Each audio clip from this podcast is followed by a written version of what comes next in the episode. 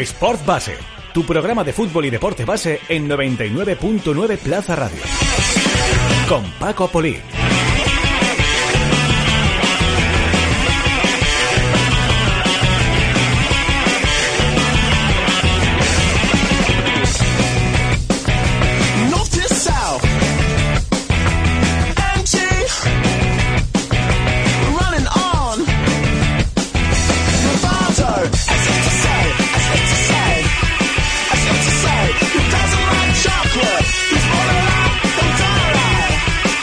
¿Qué tal? Muy buenas, son las eh, 9 de la noche y un minuto y aquí comienza Sport Base, tu programa de fútbol base en la comunidad valenciana.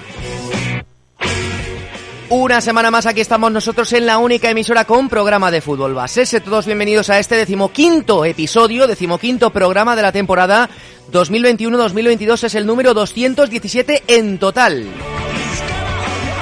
Ya sabéis que cada lunes de 9 a 11 de la noche ofrecemos tiempo para el deporte más puro y edificante aquí en el 99.9 y en el 101.5 de la frecuencia modulada y a través de 999plazaradio.es, además de contar con el mejor deporte de la mano de 90 minutos, de domingo a jueves a las 11 en punto de la noche, Plaza Sports cada día a las 3 menos cuarto o cada fin de semana y también entre semana cuando hay deporte en directo, en el match de 99.9 Plaza Radio con todas las retransmisiones de los partidos de Valencia, Levante y equipos masculino y femenino de Valencia Basket. Pero eso es en el resto de nuestra programación, porque aquí hablamos de fútbol base, del fútbol del que nadie más os habla. Y para escucharnos os recordamos las formas de hacerlo cada semana. En directo 99.9, 101.5 de la FM, en el horario habitual, los lunes de 9 a 11 también cuando mejore un poco el asunto de la pandemia y de la Omicron que nos tiene, por ejemplo, a servidor haciendo el programa desde casa, pues cuando mejore todo nos podréis visitar en directo a la calle Laurea 19 de Valencia. La opción de nuestra app oficial para Android y Apple, la aplicación que podéis descargar 99.9 Plaza Radio, la de color negrito.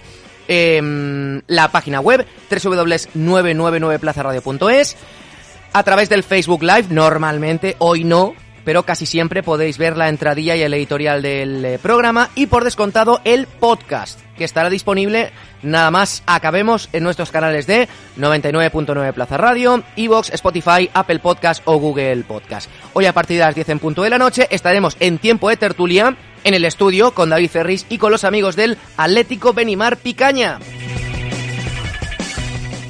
Redes sociales abiertas para vosotros 24 horas del día, arroba Sportbase tanto en Twitter como en Facebook, como en Instagram, como en nuestro canal de YouTube, con vídeos tan chulos como el que hemos colgado hoy con esa acción de Fair Play del Racing Ribarroja que ahora enseguida vamos a repasar. Ya sabéis que 24 horas al día leemos vuestros comentarios, críticas, sugerencias, opiniones y lo que queráis. Como siempre con Juan Lafuente al frente de los mandos técnicos, hoy David Ferris en labores de apoyo y en la presentación de la tertulia, en el segundo tramo del programa, con todo el equipo de Sportbase en labores de redacción y de producción, arrancamos un nuevo episodio como siempre hacemos con nuestro editorial.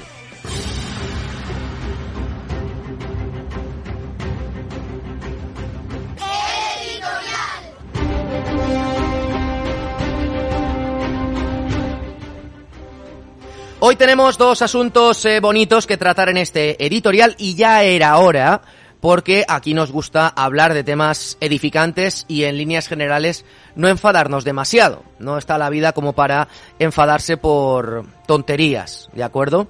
El primer tema, aunque lo voy a tocar un poquito solo de pasada, es el ejemplo de deportividad y de fair play que acabo de comentar que sucedió en el Racing de Ribarroja y sus infantiles en un partido que disputaron ayer domingo por la tarde ante el Requena, después de marcar un gol sin saber que había un rival lesionado en el suelo. El chaval que anotó este gol pues lo hizo de un disparo lejano, no había escuchado a los entrenadores que le pedían desde la zona técnica, desde la banda, que parase la jugada. Se lesionó un chaval, continuó la acción, un delantero del equipo visitante cogió la pelota, chutó desde lejos y marcó un gol. Bien. Pasó algo que sí que se ve bastante más a menudo en el fútbol 8, pero no se suele ver tanto en fútbol 11. La gente entiende que ese cambio de categorías ya pues hace que este tipo de actos de fair play se vean cada vez menos. El Racing Ribarroja se quedó quieto mientras un jugador del Requena sacaba de centro, corría de campo a campo y marcaba gol sin oposición para igualar la contienda, no, porque ya en ese momento iban eh, perdiendo por dos goles de diferencia pero sí que al menos empatar un gol de unos con un gol de otros, arrancando de esta manera los aplausos de los aficionados locales y visitantes que había en ese campo. Un gran gesto que le valió, por cierto, al equipo de Ribarroja una tarjeta verde por su fair play y muy bien también el Requena, que no se nos olvide, proporcionando mantitas al equipo visitante en el banquillo para que no se congelasen. Ya sabéis que en Requena, si de normal hace frío, pues imaginaos un domingo a las 7 de la tarde la que estaba cayendo. Grandísimos ejemplos, como decía, y tienen hueco en nuestro editorial. Pero claro, hablando de ejemplos, tenemos que comentar sí o sí lo de ayer por la mañana de Virginia Torrecilla. Os eh, recomiendo encarecidamente el artículo de David Ferris en Base. Virginia Torrecilla vuelve a sonreír. Fueron solo un puñadito de minutos en un partido que iba ya 7-0 favorable al Barça, pero ver nuevamente a la brava jugadora del Atleti vestida de corto, jugando minutos de competición oficial, fue muy muy emocionante para todos, para los espectadores por la tele, los que estaban en la grada y también, como no, para sus compañeras y para las rivales.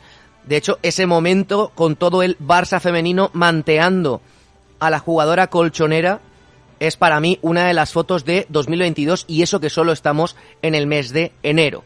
Un ejemplo de lucha, de superación, de valentía y de coraje de una jugadora a la que, cuando le diagnosticaron el cáncer hace dos años, le dijeron que no podría volver a jugar al fútbol. Ayer, Virginia Torrecilla volvió a demostrar que hay muy pocas cosas capaces de interponerse entre los sueños de una futbolista y una pelota de fútbol. Desde aquí, nuestra enhorabuena y un emocionado aplauso para ella. Son las 9 de la noche y 7 minutos. Ha habido competiciones todas este fin de semana. Vamos a repasarla como siempre hacemos en nuestra ronda.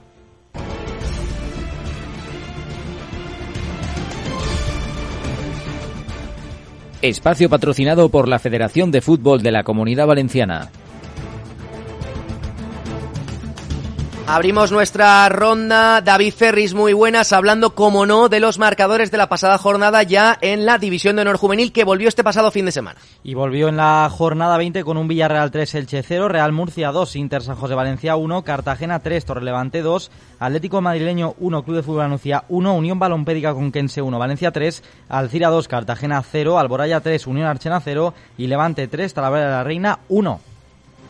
Aprovecha para repasarme también la clasificación, David. Repasamos la clasificación que está con el eh, Valencia como líder indiscutible, 48 puntos, perseguido por el Alboraya con 39, también la Unión Deportiva Alcira con 39 eh, y el Levante con 38. Eh, en la parte baja de la clasificación encontramos como equipos de la Comunidad Valenciana al Kelme Club de Fútbol y también al Club de Fútbol La Nucía. Vamos allá con el repaso a la Liga Nacional Juvenil. También hubo jornada al fin de semana con estos marcadores. Jornada número 22 con el Intanco 0, Castellón 0, Hércules 1, Alcoyano 0, Alcira 1, Alboraya 2, Racing Algemesí 1, Elche 2, Roda 0, Patacona 2, Torrelevante 1, Valencia 1 y Torrent Club de Fútbol 0, Vilamarchán 3. Y cuéntame de paso la clasificación, David. El líder, el Elche, con 46 eh, puntos, perseguido por el eh, Villarreal con 45 y un partido menos, y el Valencia y el Levante también con 40, ambos equipos. En la parte baja de la clasificación, Catarroja con 21 puntos, Torrelevante con 18, Celtic de Elche con 13 y cierra el Intercity con 7. Vamos allá con el repaso, en este caso de la Liga Autonómica Cadete. Ha empezado la segunda vuelta. Vamos a repasar primero, David, el grupo de los que lucharán por el campeonato. Repasamos el eh, grupo de equipos que lucharán por el campeonato con solo dos resultados que contar. El Inter San José Valencia 0, el Club de Fútbol 5 y el Alcira 0, Levante 1. Vamos a recordar que el resto de partidos se disputarán el miércoles 2 de febrero. No hace falta que repasemos la clasificación porque eh, solo se han disputado dos eh, partidos. Vamos con el repaso, David, a los marcadores de ese grupo segundo, en este caso de los que se van a jugar la permanencia en Liga Autonómica Cadete. Kelme 6, Don Bosco 0, Castellón 1, Hércules 1 y Atlético Benidorm 0, Club Costa City 0. Vamos allá con el repaso de clasificación. Hay que decir que el Kelme, que ganó el partido, el resto fueron empates, es el líder provisional en este grupo. Saltamos, bajamos eh, un peldañito, estamos en la Liga Autonómica Infantil y estamos en las mismas. Ya se ha dividido de cara al eh, segundo tramo de la competición. Vamos a repasar en primer lugar la fase de liga de aquellos equipos que aspiran a ser campeones, David. También con solo dos partidos, Atlética Amistad 0, Levante 0 y Club de Fútbol Gandía 0, Elche 1. El Villarreal Alboraya será el martes día 1 de febrero y el miércoles 2 el Fundación eh, contra el Valencia Club de Fútbol, Derby, y también el Patacona Torrent. Vamos a repasar ahora, David, Liga Autonómica Infantil, en este caso el grupo de la permanencia. Castellón 4, el Cules 0, Kelme 1, Cita de Xativa 0, Alcira 0, Club Costa City 0. El Alcoyano La Cross Babel se juega el martes día 1 y el miércoles día 2 el Inter San José Club Deportivo Roda. En la clasificación, pues evidentemente los dos que ganaron, Castellón y Kelme, van líderes en su clasificación. Saltamos en este caso a fútbol 8, vamos a repasar qué me has traído hoy, David. Grupos 3 y 4. Vamos allá con el grupo tercero de esta, ya lo sabéis, preferente Alevín de segundo año. Levante 5, Alcoyano 4, Ciudad Alcoy 1, Gandía 7, Denia 1, Ontiñén 2, Lanucía 8, Ciudad Alcira 0, Torrent 4, Alginet 1 y Racing de Algemesí 2, Atlético Benidorm 1. En el grupo tercero, el Levante, 39 puntos, es super líder, de acuerdo, porque ha ganado los 13 partidos en eh, disputa. El segundo es el Fundación Valencia Club de Fútbol con 37 puntos. Eh, no se han enfrentado entre ellos eh, todavía, me parece. El Torrente es tercero con 31. Repasamos el grupo cuarto, David. Elche 4, el da Unión 1, Hércules 2, Racing Acra Alicante 1, Club Costa City 7, Yo Español San Vicente 0, La Cross Babel 7, Fairplay Villena 2 y Club de Fútbol Celtideche 4, Petis Florida 2. La Cross Babel con 33 puntos es el líder, solo ha perdido un partido en toda la temporada. El segundo es el Elche, que tiene 30, los mismos que el Kelme, que tiene 30, y que el Club Costa City, que tiene 30. Es con diferencia la liga preferente a Levin de fútbol 8 más igualada que hay de todas las eh, cuatro. Además de esto, tenemos que repasar evidentemente el resto de noticias de actualidad. Solo hay un par de apuntes. Recordar que la semana que viene, el lunes que viene, tenemos esa charla de Paco López, el ex mister del Levante Unión Deportiva, que hablará sobre su experiencia al frente de un banquillo de élite en esa charla organizada por la Federación de Fútbol de la Comunidad Valenciana en Silla. Y también tenemos que comentar que Alba Martí y Daniela Ellín, jugadoras eh, del Valencia Club de Fútbol, han estado convocadas para entrenar con la selección española sub 15, dos jugadoras habituales con la valenciana y que han viajado este lunes a concentrarse hasta el próximo miércoles en la ciudad del fútbol de Las Rozas. A las eh, 9 de la noche y 13 minutos ya, vamos como siempre a repasar nuestro microespacio semanal Deporte y Familia con los amigos del Ayuntamiento de Aldaya. Primero cerramos la ronda. La Federación de Fútbol de la Comunidad Valenciana siempre al lado del fútbol base. Aldaya.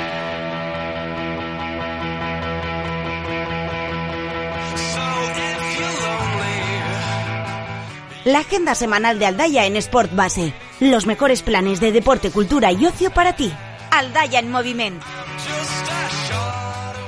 Bienvenidos a la agenda deportiva y cultural semanal del Ayuntamiento de Aldaya. Cada semana os contamos planes, ideas, iniciativas, escapadas, eventos, todo tipo de actividades para grandes y pequeños que podéis disfrutar en la localidad Aldayera, que es uno de los epicentros deportivos de la provincia de Valencia. La cuesta de enero se va aplanando por fortuna febrero viene con fuerza y os recordamos que todavía estáis a tiempo de apuntaros a la programación habitual de actividades del Polideportivo Municipal Jaume Ortí. Podéis consultar toda la oferta de actividades en el perfil de Instagram arroba polisportivo Aldaya o en la web del ayuntamiento aldaya.es y para más información también podéis llamar por el teléfono normal y corriente, el de toda la vida, el 96 198 5270. Y recordad, hemos reabierto la piscina cubierta municipal. Los horarios para el baño libre son de lunes a viernes de 7 de la mañana a 10 de la noche y los sábados y domingos de 8 de la mañana a 2 de la tarde. Y además hay cursos para todas las edades de nuevo en marcha. Nuevas escuelas municipales de judo y pilota valenciana. El Polideportivo Jaume Ortí albergará a partir de este año 2022 estas dos disciplinas que tantas ganas teníamos de anunciaros. Si te quieres apuntar a alguna de ellas, puedes mandar un correo a coordinacióesports.gmail.com con nombre y apellidos del alumno o alumna y un número de teléfono. Y en breve, desde Aldaya, se pondrán en contacto contigo para formalizar la inscripción. Recuerdo, coordinación sports gmail.com. Nombre, apellidos del alumno o alumna y un número de contacto. Pues hablamos de cultura. Continúa la programación del TAMA de este primer trimestre de 2022 con el ciclo Intimísim. Este viernes, día 28, a partir de las 7 de la tarde, el Teatro Auditorio Municipal, el TAMA, recibe la obra Hanle una adaptación a los tiempos modernos de Hamlet de la mano del actor y dramaturgo aldayero Roberto Hoyo. Tenéis toda la información en www.aldaya.es. Y por último, para los eh, amantes del stand-up, tenéis que tomar nota de esto, vuelve la Liga de Improvisación de Aldaya. Este sábado 29 a las 7 de la tarde hay una cita en el Teatro del Mercat. Hay entradas disponibles para esta liga de improvisación en la taquilla del Teatro del Mercado una hora antes de comenzar el espectáculo. Y con esto cerramos esta edición de la Agenda Deportiva y Cultural semanal del Ayuntamiento de Aldaya. La semana que viene, mucho, mucho más. La semana que viene, más propuestas de ocio, cultura y deporte en nuestra agenda semanal. Aldaya en movimiento. Las eh, 9 de la noche y 16 minutos, vamos con Teika, eso es. Dale, Juan, tírale. Soy todo lo que quiero ser. La actualidad del deporte femenino valenciano con Teika, el buen. Gané, soy estudiante. Tenemos que hablar, David, evidentemente de Primera Iberdrola. No hubo liga porque hubo Supercopa, pero eh, semana copera también para Valencia y para el Villarreal. Exactamente, no hubo liga por la Supercopa, que acabó ganando el eh, Barça, como hemos comentado al Atlético de Madrid. Cayó eliminado el eh, Levante en semifinales precisamente ante el conjunto colchonero. Y semana copera, como dices Paco, para Valencia y Villarreal. El Valencia jugará ante el eh, Juan Grande y el Villarreal ante el Dux Logroño, ambos van como visitantes. Y antes de pasar al reto, quería comentarte una noticia que se ha conocido esta tarde y es que Marta Corredera, jugadora del Real Madrid, va a ser eh, mamá. Así que otra jugadora bien. que para de jugar, en este caso, para, para ser mamá igual que, que a Larilla. Pues aprovechamos para darle a Marta Corredera también nuestra enhorabuena. Eh, precisamente para hablar de, de, fútbol femenino, bajamos un peldañito, hablamos del reto Iberdrola, victorias de Elche y eso sí, el Castellón volvió a no jugar. Menuda racha. Sí, el Elche que gana el segundo partido consecutivo esta temporada, ganó al Unión Deportiva Granadilla Tenerife B, al filial del conjunto tinerfeño, y el Castellón que no pudo jugar eh, tampoco esta semana ante el Fundación Albacete. Y para cerrar, Primera Nacional, cayó el Valencia, victoria del Elche, y luego por favor cuéntame el asunto del discóbolo femenino que fue una traca. Exactamente, cayó el, líder, cayó el Valencia por primera vez esta temporada, perdió 1-2 contra el Improsport, luego hablaremos de ese partido. El Levante, que está lanzado, ganó 0-5 al Sporting Plaza de Argel y se coloca a 4 del eh, liderato, a pesar de que el Valencia, bueno, tiene un partido menos que el cuadro levantinista. Y lo que pasó con el Discóbolo fue que al final eh, tuvo que jugar, eh, tal y como explicaron en el comunicado, con muchas bajas eh, por COVID, solo 12 futbolistas del primer equipo, ayudaron algunas del eh, filial y lo tuvo que hacer nada más y nada menos que ante el tercer clasificado el club de fútbol femenino Albacete y el Discobolo pues cayó 2-3 ante un gran rival y en un partido en el que peleó bastante a pesar de las de las bajas. La verdad es que sí, eh, comentabas antes David Ferris que fue protagonista este pasado fin de semana precisamente por tumbar al Valencia el Improsport Costa City. Estamos ya con una de sus eh, jugadoras, seguramente lo pronuncie bien, ahora me contará de dónde viene, con Avi Lyle. Hola Avi, muy buenas. Hola, muy buenas. ¿Lo he pronunciado correctamente? Lo has pronunciado perfecto. Muy bien, pues mira, han, han, surgido efecto, ¿no? Todos los años de, de estudiar inglés. Bueno, lo primero es preguntar, dar la enhorabuena por- esa victoria, Avi, y, y menudo inicio de semana, ¿no? Después de ganar a- al primer clasificado. Muchísimas gracias. Pues sí, la verdad es que estamos eh, súper contentas con esa victoria. Muy importante para nosotras.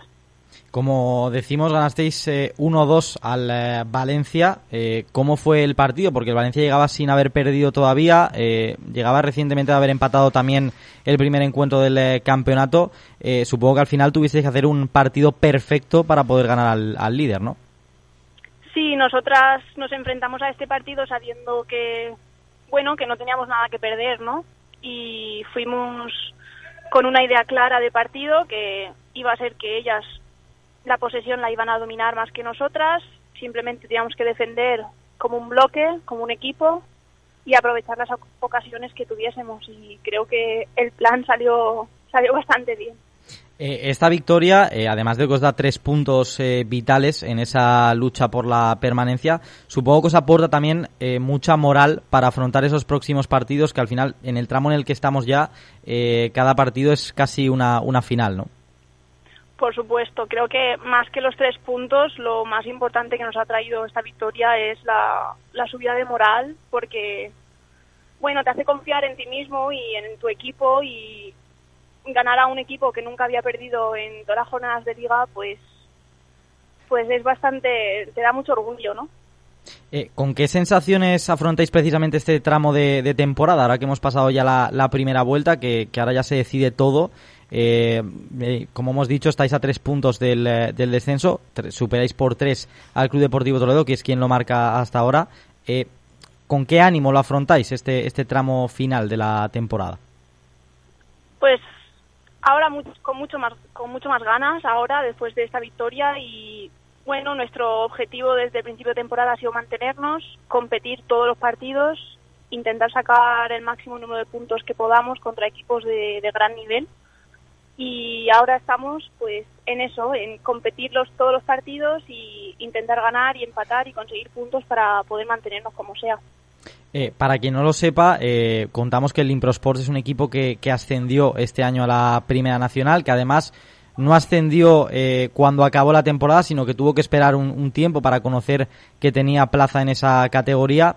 no sé si eso ha hecho más complicada la adaptación por, por el hecho de que a lo mejor la plantilla estaba más confeccionada para competir en autonómica y pelear el ascenso que pensando en poder ascender a Primera Nacional o, o cómo lo habéis llevado esa, esa circunstancia.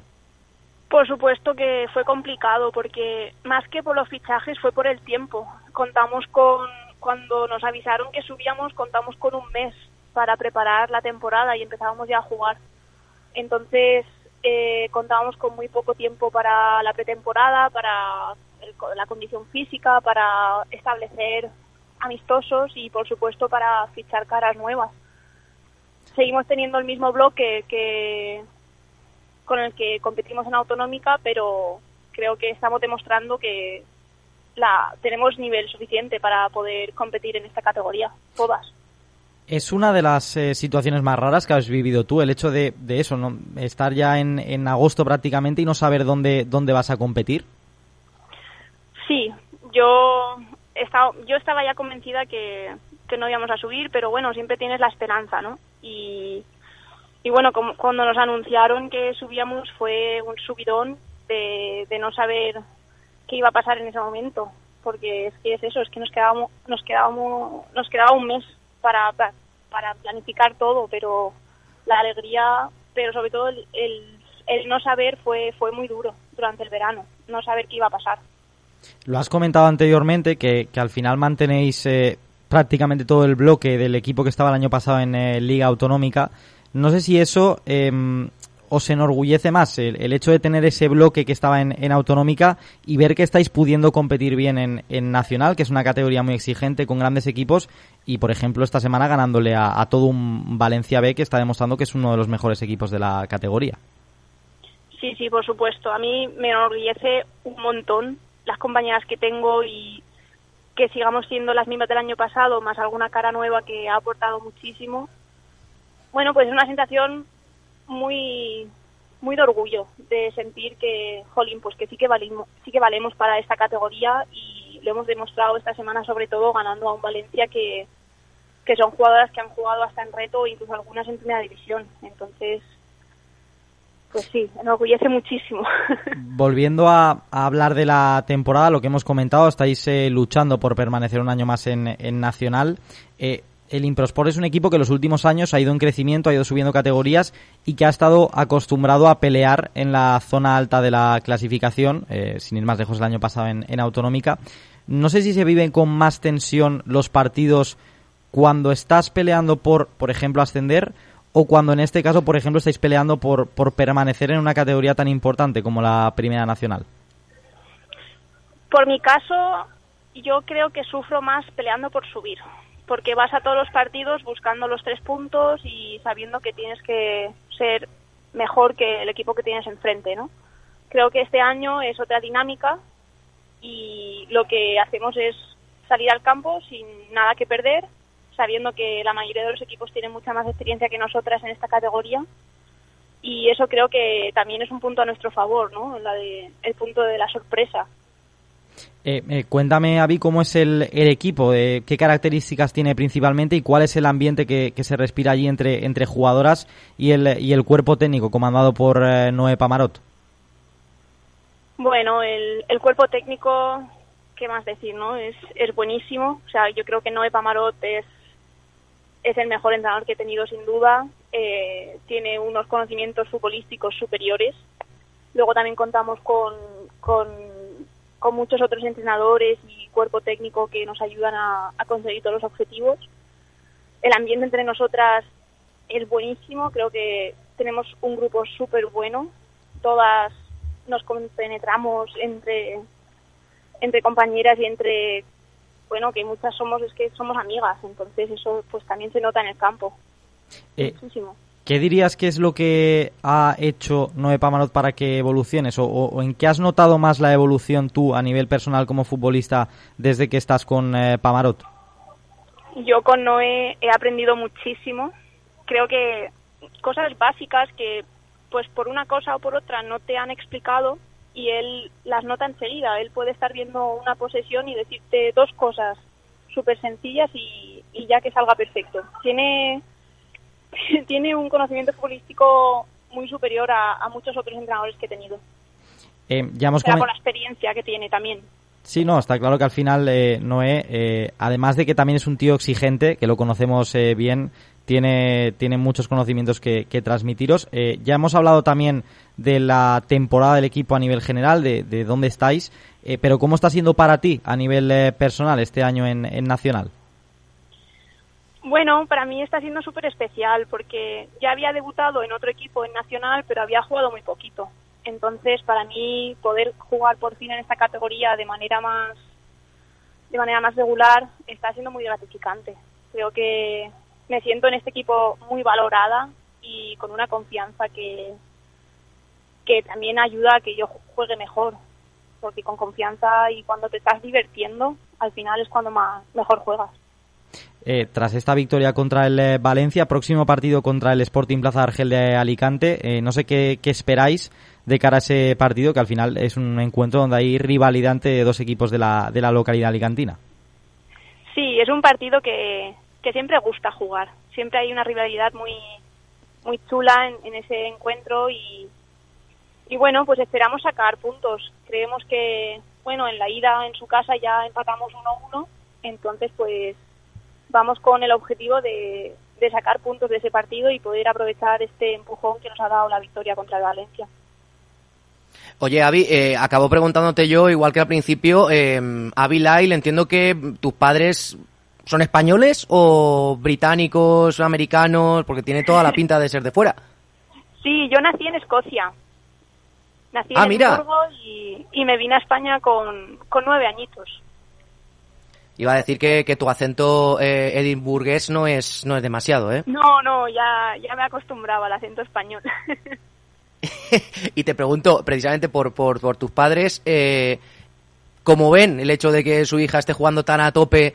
Eh, ¿Van a ver los partidos? Te, ¿Te apoyan? ¿Te aguantan? ¿Te has independizado? ¿Estás con ellos? ¿Están hartos de, de que llegues a casa eh, a, a horas intempestivas cada noche, cada fin de semana? ¿Cómo lo llevan? Bueno, yo con ellos no vivo, yo vivo en un piso, y pero los veo todas las semanas porque trabajo cerca de, de donde viven ellos y mi padre sobre todo siempre está preguntando, siempre se está metiendo eh, a ver la clasificación, siempre nos desean suerte y con esta victoria de Valencia, por ejemplo, estaban súper orgullosos. Mi padre y mi madre es que siempre me han apoyado muchísimo con el tema fútbol. Llevo jugando desde muy pequeñita y siempre, bueno, siempre han sido esos padres que han, se han recorrido en coche horas y horas para que para que yo pudiese jugar. Entonces, ¿Quieres aprovechar y mandarles un saludo? por supuesto, espero es que estarán escuchando porque les he avisado, entonces ¿Cómo se llaman? James y Susan. Hombre, iba a decir más escocés, no puede ser el nombre. Hombre, claro, es que Bueno, pues a James y a Susan, desde aquí, desde aquí, los vamos a saludar también y le vamos a dar la enhorabuena por el, por el pedazo de hija que tienen, por la gran temporada que está haciendo, al igual que el resto de su equipo. Y en tu caso, Avi, vamos a seguiros muy de cerca. Ya lo sabes que aquí estamos muy pendientes siempre del Improsport Costa City esta temporada, en su momento Improsport San Vicente a secas. Y os deseamos toda la suerte para el próximo partido y para el resto de campaña, ¿vale? Muchísimas gracias. Ha sido un placer. Un abrazo, Avi. Adiós, un abrazo. Seika, el buen vending, te ha ofrecido la actualidad del deporte femenino valenciano, porque cuando juegan ellas, Ganamos todos. ganamos todos.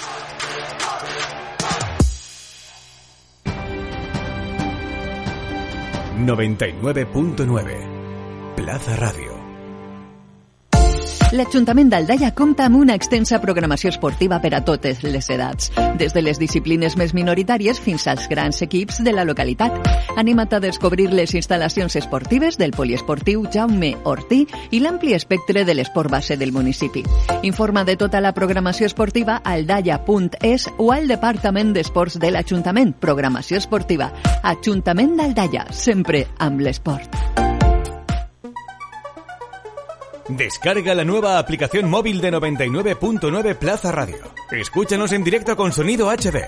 Disfruta de la radio a la carta donde y cuando quieras. Accede a todos nuestros podcasts. Crea tus propias listas de reproducción. Participa en nuestros programas, consulta el estado del tráfico, conoce la previsión del tiempo y recibe la última hora de todo lo que te interesa. La voz de Valencia está en la nueva app de 99.9 Plaza Radio. Búscala ya en Apple Store y Google Play.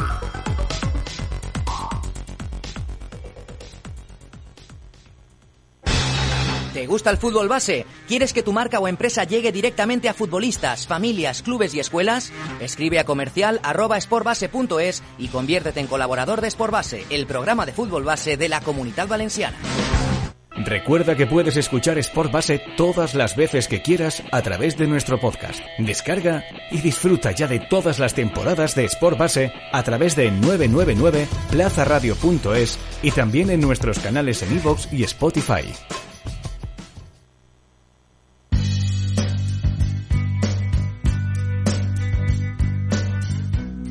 Hola, buenas noches. Soy José Asensio, presidente del Mislata Unión de Fútbol y yo también escucho todos los días Sport Base. Las eh, 9 de la noche, 32 minutos, novedades en el Polideportivo de Aldaya. Próximamente el Polideportivo inaugurará dos nuevas escuelas municipales, la Escuela de Pilota Valenciana y la Escuela de Judo. Si tienes entre 6 y 17 años y te gustaría empaparte del deporte tradicional valenciano o si te gustaría iniciarte en el judo, llama al teléfono 96 198 5270 para informarte de cómo hacer tu preinscripción. Recuerda, 96 198 5270. Ayuntamiento de Aldaya, Sport en Movimiento. Hablábamos este mediodía con los responsables de su escuela, con la escuela del Elche Club de Fútbol, y destacaban que eh, en una noche como esta, hoy vamos a hablar del cadete, como podríamos hablar de muchos de los equipos de, de, su escuela, porque es verdad, la temporada del Elche en su fútbol base está siendo excelente a muchos eh, niveles. Hoy hemos escogido a ese equipo cadete, pero desde luego que tienen eh, muchas más alternativas, para las cuales, pues, a ver si en una semana de estas podemos centrarnos en, en, alguna otra de ellas. Pero hoy vamos a hablar de ese cadete A que terminó en segundo lugar la primera vuelta de la competición y se ha metido en el grupo de los mejores, los que van a luchar por el campeonato. Jugaron este pasado fin de semana y son, circunstancialmente, hubo solo un par de partidos, de momento líderes de la categoría. Estamos ya con su mister, con Mateo Villar. Hola Mateo, muy buenas. Hola, buenas noches, ¿qué tal? Empezó Mateo la segunda vuelta de Autonómica Cadete con victoria 0-5 en eh, Beniferri, en San José. Y empezar mejor, te iba a decir, es prácticamente complicadísimo, ¿no? Imposible. Sí, la verdad que, que bueno, desde el inicio de semana vimos una energía fresca, ¿no? Los, los inicios siempre traen aire nuevo y, y por suerte todo lo que lo que entrenamos en la semana salió y, fue un buen día la verdad. Y la verdad que eh, en esta fase el nivel de exigencia cada vez va a ser más grande porque al final estamos los mejores Sí, desde luego, en, en, este formato de competición tan particular que ahora enseguida repasaremos, eh, después de, digamos, media temporada de tanteo, vas jugando contra, contra rivales que son más mmm, potentes, menos potentes, pero ya sabes que a partir de enero todo lo que vas a jugar va a ser con equipos, si no de tu nivel, incluso superior. Eh, pero es verdad que en esta primera vuelta, Mateo, eh, en este grupo primero, acabasteis solo por detrás del Valencia, que ha sido pues, una apisonadora bastante imparable el equipo valencianista en vuestro caso, excelentes sensaciones. Eh, solo perdisteis tres partidos, habéis acabado segundos. Yo no sé tu valoración de, de, la primera mitad del año cuál ha sido. Sí, más que más que eso nos quedamos con que, bueno, por ejemplo, tres, eh, todo esto lo hemos conseguido con tres chicos de, de, primer año que han sumado al grupo, incluso y nuestros siete jugadores han subido a, a juvenil B. Eh, además, de todas formas, esto tuvo una complejidad grande porque los 14 chicos son nuevos de este año, o sea, estamos hablando que el 75% de la plantilla es nueva. Entonces, al principio costó mucho, pero bueno, sí que sí que es cierto que los chicos han ido cumpliendo los objetivos grupales, individuales que les hemos ido marcando en, en su formación y estuvieron a un gran nivel competitivo. ¿Cuál es el eh, nivel de, trabajo en equipo, entiendo, eh, Mateo, entre los diferentes equipos? Has comentado que eh, han subido varios jugadores a, a, ayudar al equipo en Liga Nacional. Eso entiendo que también para un mister como tú, por un lado es un problema porque te quedas sin ellos para jugar, por el otro entiendo una satisfacción. ¿Hay mucha coordinación entre los diferentes equipos, sobre todo de referencia, para poder ir subiendo y bajando jugadores en función del nivel mostrado y, y de lo que puedan ayudar? Sí, yo creo que, eso es la clave, ¿no? Que todos estemos en la misma dirección. Eh, nuestro director Jorge Rafo tiene las pautas muy claras y, muy marcadas y, todos estamos muy de acuerdo, entonces eh, eso facilita mucho el trabajo de, de todos, la verdad. Eh, vamos a repasar un poco las prestaciones de tu equipo. Eh, Mateo, cuéntame cómo definirías a tus chavales. Eh, ¿Estilo de juego? Eh, ¿Qué perfil de futbolista os gusta cultivar? Adaptabilidad te diría que es la palabra que, que define este equipo, porque tenemos muchos perfiles y eso nos permite adaptarnos a, muchos contextos y, y, jugar a lo que pide cada partido. Entonces creo que, que la palabra es adaptabilidad. Eh, la, y bueno, es cierto que desde arriba eh, Rafa nos, nos pide una identidad muy clara y muy marcada que quiere de sus equipos y, es, es hacia donde vamos, la verdad. Hablando de adaptabilidad, entiendo, Mateo, que, que, esa adaptabilidad la hemos mostrado también, por ejemplo, en los dos años que llevamos, en los cuales ha habido irregularidad a la hora de competir, eh, se jugaba, se entrenaba, se volvía a parar, se confinaba la gente, luego volvían, eh, y además a muchos de esos jugadores les ha agarrado en momento de precisamente adaptarse y consolidar el, el, el fútbol 11 en, en, sus venas y en, y en, su estilo de juego. Eh, esa adaptabilidad la han mostrado también en estos dos años de, de iba a decir fútbol irregular, que viene y va, vuelve, se disputa, se compite, se deja de competir? Sí, es difícil. Incluso hay estas semanas, por ejemplo, que estás preparando un, un plan de partido y de repente el miércoles un chico se aplaza. Está positivo o, o, tiene y tenés que cambiar todo y sí, es, es constante, ¿no? Pero bueno, yo creo que, que el fútbol es una constante adaptabilidad. Cada, cada semana incluso te, exige más porque en los, en los tiempos que corren todos tienen grandes herramientas para trabajar y muchas facilidades y, y eso te exige que estés al 200% porque si, si no estás al 200% no sirve, la verdad. Eh, pre precisamente estar al 200% en este formato de competición, yo creo que ahora, si hay un momento para mostrarlo, es, es precisamente a partir de enero. Eh, yo no sé qué te parece, Mateo, tú llevas entrenando ya bastantes años, pero es verdad que el formato de competición en, en Liga Autonómica no siempre ha sido el actual, eh, cambió un poco con motivo de la, de la pandemia. No sé qué te parece el hecho de pasar esas primeras jornadas o esa primera mitad de temporada eh, batallando por un puesto entre los mejores, la mitad más potente de tu grupo, para luego ya batirte el cobre, ¿no? Con, con los rivales del otro grupo también. Sabes que siempre son las escuelas más potentes, eh, las estáis viendo en primera, en primera persona. ¿Sois partidarios? ¿Os gusta este, este formato o, o más partidarios, por ejemplo, del anterior? Bueno, creo que eso no, no nos, no nos incumbe a, nosotros los, los entrenadores o al club. Al final a nosotros nos marcan a qué día y a qué hora y nosotros vamos y, jugamos. Intentamos trabajar de la mejor manera y, dar el máximo nivel. Eh, es, es así. Son diferentes, pero al final todos jugás y te jugás tres puntos y, y cuanto más ganes, mejor, ¿no? Los chicos están concienciados para, de cara a esta segunda vuelta, ser conscientes de que van a aumentar el número de retos, los rivales, el potencial de, de los equipos que vais a tener enfrente? Sí, sí, lo, lo hemos hablado y todos sabemos que, que, bueno, como comentamos antes, cada semana te, va a exigir dar el máximo porque estamos compitiendo con, con los 10 mejores de la comunidad, ¿no? Eh, entonces, cada semana es un reto nuevo, es una ilusión, son plazas muy lindas de ir a jugar, Valencia, Villarreal, Levante, venir a Elche siempre es un reto complicado, entonces al final es lo que lo que nos lo que buscamos, ¿no? Que crecer es lo que nos va a dar esto, eh, crecer mucho eh, y agarrar buena experiencia. Cuéntame un poquito, Mister, sobre tu, tu trayectoria, porque eh, tengo entendido que, que, estuviste previamente al Elche en, en Benidorm. De hecho, cuando estabas en, en, el Club Deportivo Javea, fue la primera vez que hablamos, hará cuatro o cinco años aproximadamente. No, 2018, 2018 porque lo... 2018, lo Sí, señor, sí, señor, pues cuatro años fue la última vez. Eh, cuéntame un poco cómo ha sido esa evolución en tu caso de fútbol base desde tus inicios, eh, no sé si fue aquí en, en la comunidad valenciana, en, en, otro lugar. ¿Cuál es un poco tu historia a nivel, a nivel banquillos? Sí, sí, inicio, inicio en el Javea. Eh, empecé primero como, como ayudante y después estuve dos años, en los dos años infantiles, en primero y segundo año. De ahí paso al, al venidor, al juvenil nacional y ya este es mi, mi, segundo año acá en el Elche. El año pasado estuve en KDTB y este año en, en KDTA.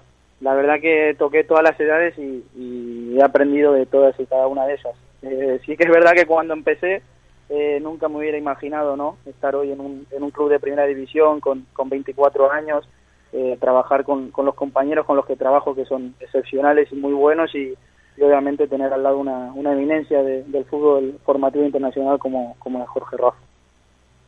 Claro, eso te iba a decir, el hecho de trabajar con Jorge mano a mano, eh, con el resto de compañeros en, en, una escuela tan potente como la del Elche, eh, tener un equipo en primera división entiendo que indiscutiblemente es, es, una gran ayuda, ¿no? Porque entre otras cosas podéis mostrar a los chicos que el objetivo lo tienen ahí y que trabajando bien, eh, llegado un momento pueden alcanzar eh, la élite máxima del fútbol que es en nuestro país la primera división. Sí, sí, y además todo lo que nos está viniendo en el Elche, ¿no? Eh, la Rodrigo Mendoza que va con la española, Odida que ha llegado con la española, lo que están haciendo los los juveniles que, que están consiguiendo eh, grandes resultados como pasó en el Cotif, al final eso ayuda a que los chicos estén muy motivados eh, y den el, el, el, máximo cada día porque ven que están cerca de, de lindas oportunidades. Lo comentaba también al principio de la, de la charla, Mateo.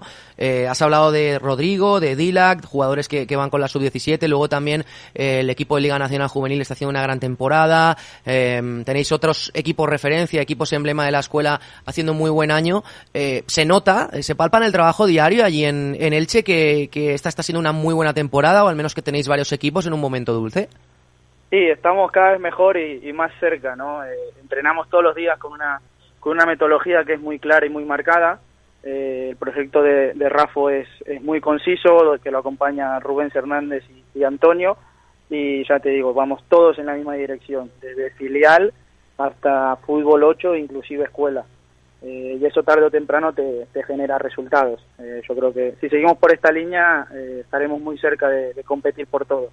Así que trabajaremos. Has hablado de, Claro que sí, y esta temporada entiendo seguir esta línea eh, de cara a esta segunda vuelta de competición. Sé que a los entrenadores no os gusta demasiado porque pensáis que es mufa y que no vale la pena hablar de objetivos, pero mi labor es preguntarte, ¿no? Eh, por retos de esta segunda vuelta, eh, no sé hasta qué punto lo, entiendo que lo que vas a querer es competir siempre, pero ¿os habéis marcado algún objetivo a nivel colectivo e individual con los chicos en, en esta categoría tan difícil como es la Liga Autonómica Cadete? Mira, a veces nos olvidamos de, que estamos en fútbol base, ¿no? Y yo creo que, que, el objetivo tiene que ser seguir trabajando cada día con, la máxima profesionalidad y responsabilidad que, que, ocupa el lugar en el que estamos. Y al final mi, mi objetivo es poder ayudar a los chicos a crecer para que el día de mañana, como apuntabas antes, puedan jugar en primera división. Ese es el objetivo por el que trabajamos cada día. Evidentemente queremos lo mejor en cuanto a resultados, pero eso lo va a determinar el campo cada semana, cada partido y lo capaces que seamos de mantener nuestro máximo nivel. No te he preguntado, Mateo, para cerrar, eh, ¿de dónde eres tú exactamente? Yo de Buenos Aires, de Argentina, Monte Grande. De Monte Grande, lo digo porque entiendo sí. que tendrás a gente, entiendo, por internet o a través del podcast escuchando esto y, quiero decir, eh, haciendo grande Monte Grande, ¿no? Eh, de fuera de tus fronteras. Sí, sí, alguna hora por ahí que escucha, así que sí, un saludo a todos los argentinos que me escuchen. Igual ya hace muchos años que estoy acá.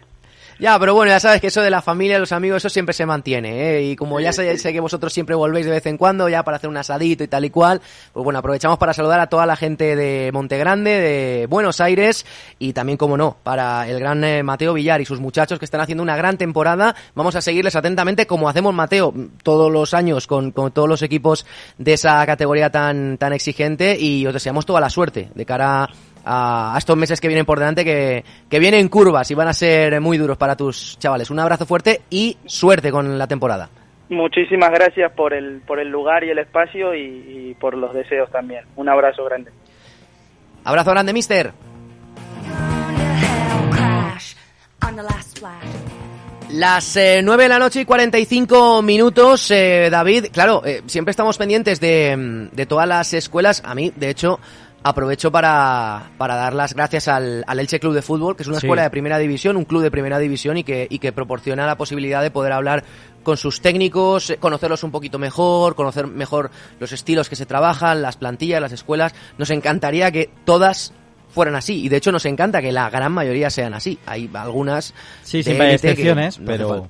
Siempre hay excepciones, por desgracia, pero, pero por eso siempre nos gusta ser agradecidos con, con todo el mundo y, y más con la gente del Elche cuando hemos hecho la, la gestión esta mañana y además hemos estado hablando con ellos tranquilamente y, y la verdad es que es un lujo poder eh, tener a Mateo Villar, al entrenador del eh, Cadete A, al igual que es eh, un lujo, David, conocer un deporte que, que este verano se puso, bueno, se puso de moda, siempre se pone de moda cuando hay Olimpiadas, Sí. como es el judo, que no sé si tú de pequeño lo practicaste alguna vez, Eh, me encantaría decirte que sí, pero no, no lo practiqué. Pero no. No. ¿Algún deporte de, de meter castañas, de ponerte, de ponerte el, el... Como, como bien te imaginarás, eh, no, ninguno de, de meter castañas, ninguno. Bueno, pues tú no lo hiciste, pero tenemos a una invitada que sí que lo ha hecho. Es Elia Beltrán, la directora técnica del Club Yudokan de Alboraya. Hola Elia, muy buenas. Hola, muy buenas noches. Iba a llamar mono al, al traje que os ponéis, pero no, no es mono, evidentemente, ¿no? No, no, no, Yudogi, Yudogi. Yudogi, eso es, el Sí, Yudogi. sí, vale, pues David Ferris no tiene un Yudogi de pequeñito, yo tampoco, ¿de acuerdo? Sí que tenía muchos compañeros del, del colegio que hacían y practicaban eh, judo, pero claro, de ahí a lo que estáis haciendo vosotros en nuestro en vuestro club hay, hay un salto muy grande. En el Judokan de Alboraya eh, es la primera vez que hablamos de judo en Sport Base, lo cual me hace particular eh, ilusión y nos mola poder empezar con vosotros, Elia, porque sois una escuela de, referencia en la provincia de Valencia y además hace unos días lo petasteis con éxitos en, en la Copa de España, ciudad de Tortosa, con un par de medallas eh, muy bonitas y muy preciosas que he visto, Elia, en, fotografías en, en Instagram.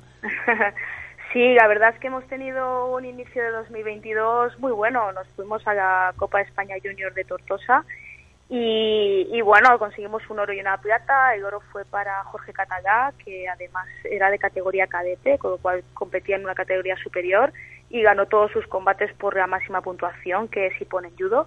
Y su compañero Unai, bueno, perdimos la final, pero quedar subcampeón también es un puesto excelente y la verdad es que con lo que nos quedamos sobre todo fue con el nivel que vimos en ellos. Que vimos que pueden llegar muy lejos, que la temporada promete y que ha sido un inicio espectacular. Estamos muy contentos, la verdad. Esas dos eh, medallas, eh, como comentaba Elia, son la mejor manera de empezar este 2022, que entiendo, eh, Elia, que a vosotros os gustaría que fuera un poquito diferente a 2021, porque este año que cerramos ahora, estos últimos 12 meses, han sido, como he comentado antes con el Mister del Elche, muy irregulares a nivel de poder competir, poder entrenar, ahora dejamos de competir, ahora nos quedamos en casa, ahora vuelve la competición, ahora cambia la normativa, mascarilla, no mascarilla, gente en el pabellón, gente fuera del pabellón. Quiero decir, para vosotros, vuestro repaso mental de 2021 va a ser un año de, de altibajos total. Sí, la verdad es que 2021 es ha sido para todos un año muy complicado, pues es lo que tú has comentado, de repente cerrabas el club, tenías que mantener a los alumnos como podías, nosotros hemos estado siempre con ellos a nivel online, a nivel telefónico, no nos hemos despegado de ellos porque creemos que, que el camino era intentar mantenerlos y que tuvieran ilusión por, por seguir entrenando aunque, aunque fuese en casa. Ha sido un año complicado, la verdad es que competiciones de enero a septiembre no ha habido prácticamente ninguna, o sea que para un competidor ese aliciente fallaba, teníamos que, que buscar otros caminos para, para mantenerlos pues enchufados y con muchas ganas. Y bueno, al final en septiembre por suerte sí que se reanudaron las competiciones, prácticamente se condensó la temporada de septiembre a diciembre. Y por suerte como pudimos mantener a los competidores con, con otro tipo de objetivos pero pero los mantuvimos entrenados pues hemos podido participar y hemos sacado muy buenos resultados a nivel escolar nuestros infantiles y cadetes pues sacaron una plata y tres bronces en el autonómico. Jorge que hemos comentado antes que estaba en muy buena en muy buena situación actualmente y consiguió plaza para el Campeonato de España se quedó muy cerca del podium quedó quinto pero pero bueno ahí estuvo. Y la verdad es que hemos mantenido bien bien el nivel eh, y por suerte hemos podido también competir a nivel de categorías de más mayores. Tenemos un equipo en primera división nacional femenino conseguimos ascender tras quedar campeonas de la segunda división y bueno el objetivo era mantenernos y tras un año muy duro eh, el resultado fue muy bueno y nos mantenemos en, Primera Nacional con, con, las chicas y la verdad es que muy contentos, muy contentos con el, con, el final del año. El principio fue duro, pero, pero el final ha sido bueno. Sí, iba a decir que el hecho de que, de que haya ido mejorando un poco la situación, haya ido de menos a más y empezar este 2022 con, con buenas sensaciones, también es un poco un, premio, ¿no? A nivel, a nivel colectivo e individual al trabajo que lleváis muchos años, tengo entendido, desarrollando, eh, por aprovechar un poco Elia para, para hacer un poco de, memoria y de historia.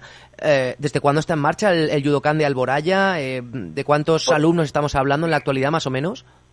Pues mira, Yudokan Alboraya lo fundamos en, en 2009. O sea, nos, nos reunimos unos padres y, yo y, iniciamos este proyecto que desde luego ganas ilusión no nos faltaba. En 2000, 2009 teníamos 40 alumnos, que, bueno, es un número humilde, pero, pero era un número muy bueno para, para arrancar. Y siempre hemos sido un club muy trabajador, un club que, que apuesta por, por el trabajo y el esfuerzo y la superación. Y a día de hoy, la verdad es que estamos muy orgullosos de poder decir que, que tenemos más de 230 deportistas haciendo judo en Alboraya creo que la progresión es espectacular y desde luego es un orgullo pertenecer pertenecer a, este club. ¿Estáis en eh, la ciudad del deporte, Elia, o en, qué instalación estáis entrenando? Sí, estamos en la ciudad de Sport de Alboraya, tenemos allí eh, un espacio maravilloso para, para hacer judo y, y bueno, la verdad es que estamos allí desde, desde siempre, desde que arrancó el club y estamos tremendamente contentos. Nuestro ayuntamiento es espectacular y tenemos unas instalaciones increíbles. Aunque eh, haya dicho antes que es la primera vez que, hablamos de judo en, en Sport Base, eh, es llamativo porque, porque eh, es un deporte típico, al menos yo lo recuerdo como uno de los deportes típicos para los, para los chavales, para, para formarlos en valores, ¿no? Por aquello de la, disciplina, la, concentración. Em, ¿Lo notáis, por ejemplo, en, la cantidad de chavales que tenéis en comparación con los que ya mm, en edad más avanzada practican el judo? Bueno, la verdad es que, como tú bien dices, es un deporte que inculca valores muy, muy positivos. Eh, por, ejemplo, es un deporte que la disciplina, el autocontrol, el respeto, todo eso son valores que se respiran desde el primer día que un alumno entra en clase y los alumnos van aprendiendo y van creciendo con esos valores hasta que al final se convierte eh, en su día a día y, en parte de su vida. Eh, nosotros notamos mucho, bueno, a nivel de niños pequeños tenemos una, una barbaridad de, de niños en las clases, incluso tenemos listas de espera y yo creo que un poco los padres eh, pues, pues, lo ven, lo valoran, ven que, los niños son muy educados, que los niños tienen mucho respeto y, bueno, yo creo que son cosas que influyen mucho y además en edades tempranas que son, que son esponjas, pues es muy fácil que lo adquieran y lo aprendan. Claro que sí. Típica pregunta, eh, Sí. Claro, de, de, formador, que en mi caso lo soy, porque soy formador, de, entrenador y además profesor también, a, alguien especialista en, en, judo, como es tu caso, es ¿qué puede mejorar, eh, cualidades concretas o aspectos concretos a nivel personal, qué puede mejorar un niño o niña que empiece a practicar el judo? Bueno, pues mira, a nivel motriz, todo el cuerpo. La verdad es que el judo es un deporte que trabaja las cuatro extremidades por igual, no prevalece el tren inferior o el tren superior. Es un deporte que siempre decimos que desde la punta de los dedos hasta el pelo tenemos que, trabajarlo. Por lo tanto, a nivel motriz es un deporte que, que, vamos, mejoras muchísimo el equilibrio, la coordinación, la agilidad, la fuerza, la velocidad. Es que trata todas las capacidades físicas en los niños. Realmente es una pasada para, para, para los niños, para los adultos también, ¿eh? porque al final es el mismo deporte para una edad que para la otra pero bueno, específicamente es que trabaja todas las, cualidades físicas de, una persona porque trabajamos el cuerpo por igual. Y da igual que seas diestro, que seas zurdo, que tengas más fuerte la pierna hmm. derecha, no importa, porque es que vas a tener que trabajar absolutamente el cuerpo entero. Entonces, a nivel motriz. ¿Y a nivel de coco? Y a nivel de coco, mira, la verdad es que es un deporte, siempre lo decimos, pero es un deporte que, que te tienes que levantar tantas veces del suelo, porque es un deporte que caes y te levantas sin hacerte daño siempre, porque es lo primero que les enseñamos, que es un deporte que te hace duro, es un deporte que, que te curte y que, que, te hace, que hace un deportista bueno, también con mucha capacidad de, esfuerzo, ¿no? Nosotros intentamos que, consigan metas, que consigan éxitos, logros y que siempre crean que lo, que lo pueden conseguir. Y luego además, eh, a nivel de coco, a nivel de respeto al adversario, el respeto hacia el entorno, hacia el profesor, hacia tu compañero, es que eso desde el primer día es fundamental. Entonces son niños que, que son muy respetuosos, que tienen mucho autocontrol, que saben controlarse, que saben que cuando se tienen que sentar, que cuando no tienen que hablar, eso todo, todo se les enseña, pues bueno, pues, pues desde el primer día y con constancia pero ya te digo, son, son deportistas muy fuertes a nivel mental, muy fuertes y eh. con unas capacidades muy buenas, sí. Eh, precisamente mm, por las edades de las que estamos hablando hace un rato, Elia, de algunos de los deportistas que tenéis, algunos de los judokas como, como Jorge Catalá, por ejemplo, que le has mencionado antes, que está en edad adolescente, eh, ¿es sencillo compatibilizar la práctica del judo un pasito más allá de el entrenamiento puro y duro, que puede ser varias veces a la semana, con, los estudios. Quiero decir, para un judoka que se le da bien y que compite, ¿es, ¿es sencillo poder compatibilizar con el colegio, con el instituto? Bueno, yo creo que sencillo no es, pero posible sí. Eh, la verdad es que nosotros tenemos los deportistas, la mayoría están en la universidad, la mayoría se sacan sus carreras universitarias y no dejan de entrenar y muchos no dejan de, competir. Lo que pasa es que yo creo que es cuestión también pues de que se organicen y, de toma de, decisiones y de elecciones. Eh, por ejemplo, si tú tienes mañana un examen y tienes que entrenar, pues esa tarde no tendrás que bajar con tus amigos. ¿Sabes? Es un poco elegir el camino correcto para poder compatibilizar los estudios con tus entrenamientos, porque al final quieres conseguir unos objetivos y para conseguir esos objetivos tiene que haber detrás un esfuerzo y, una toma de decisión y de camino correcto. Pero por supuesto que se puede. Fácil, bueno, fácil no lo creo, pero eh, se puede perfectamente. Ya te digo que nuestros deportistas, prácticamente todos o casi todos, están en las universidades y siguen entrenando y siguen compitiendo.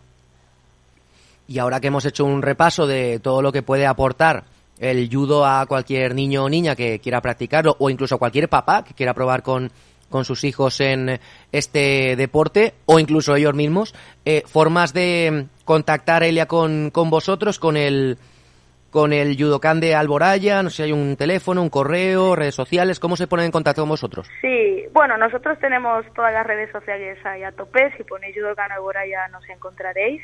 Estamos en la ciudad de Sport de Alboraya y bueno, nuestro teléfono es el 623 47 27 27 yo invito a todo el mundo a que venga y pruebe, es un deporte maravilloso, tanto para niños como para adultos. Tenemos un grupo de adultos espectacular que que prueba se queda porque, porque es maravilloso el ambiente, lo que se aprende y lo que se mejora. Y nada, y bueno, yo espero que, la gente haya aprendido un poquito más de este deporte y si alguien se anima, estamos allí encantados de, atenderles y, y nada, y un placer un placer tenerles a todos. Pues eh, ojalá podamos eh, contar muchos éxitos del eh, de Alboraya. en Sport Base ha sido la primera vez que hablamos de, este deporte en, la radio, pero no será la última. Yo os avanzo que no será la última porque es un deporte que, que, es muy completo y que además, como siempre comentamos aquí, complementa perfectamente a los deportes de equipo. Sí, se pueden hacer más cosas. El niño puede ir al colegio tranquilamente, puede practicar el judo, puede jugar a fútbol, puede hacer un montón de cosas, siempre que sean complementarias y siempre que descanse el tiempo necesario, que eso también es muy importante. Elia Beltrán, la directora técnica del Club Judokan de Alboraya, ha sido un placer charlar contigo y ojalá os siga yendo fenomenal en la escuela durante esta temporada. Te mandamos un abrazo. Muchas gracias, muchas gracias por esta oportunidad y visibilidad hacia nuestro deporte. Un abrazo muy grande.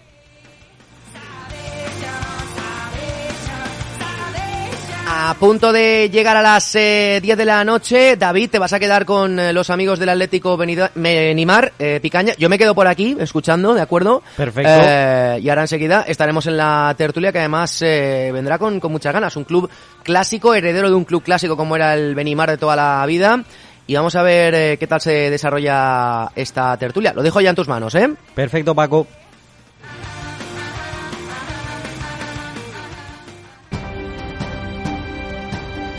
99.9 Plaza Radio. L'Ajuntament d'Aldaia compta amb una extensa programació esportiva per a totes les edats, des de les disciplines més minoritàries fins als grans equips de la localitat. Anima't a descobrir les instal·lacions esportives del poliesportiu Jaume Ortí i l'ampli espectre de l'esport base del municipi. Informa de tota la programació esportiva a aldaia.es o al Departament d'Esports de l'Ajuntament. Programació esportiva. Ajuntament d'Aldaia, sempre amb l'esport. Tres victòries seguides han llançat a València Bàsquet a Europa. Victòria, molt important, victòria importantíssima de València Bàsquet, victòria de molt valor del quadre taronja amb sis jugadors professionals, Prometeas Patra 68, València Bàsquet 71. I a més, l'equip està recuperant al fi a tots els seus jugadors. Después de este pequeño break por COVID, parece que dejamos un poco al lado pues esa racha de, de 89 bajas en 26 partidos oficiales. Tenim a tir el liderat del grup A. El maig de 99.9 Plaza Ràdio. Dimarts, des de les 8 de la vesprada, viu amb nosaltres l'onzena jornada de l'Eurocup que enfrontarà a València Bàsquet i al Budugnós de Pocdoritxa. Amb la direcció de Paco Polit, la narració de Sergi López, el seguiment informatiu de Maxi Jarque i els comentaris de Carlos Martínez. Recorda, dimarts des de les 8, jo me'n vaig al maig. Valencia Basket, Budugnost. ¿Te gusta el fútbol base? ¿Quieres que tu marca o empresa llegue directamente a futbolistas, familias, clubes y escuelas? Escribe a comercial y conviértete en colaborador de Sportbase, el programa de fútbol base de la Comunidad Valenciana. Recuerda que puedes escuchar Sport Base todas las veces que quieras a través de nuestro podcast. Descarga y disfruta ya de todas las temporadas de Sport Base a través de 999 plazaradio.es y también en nuestros canales en iVoox y Spotify.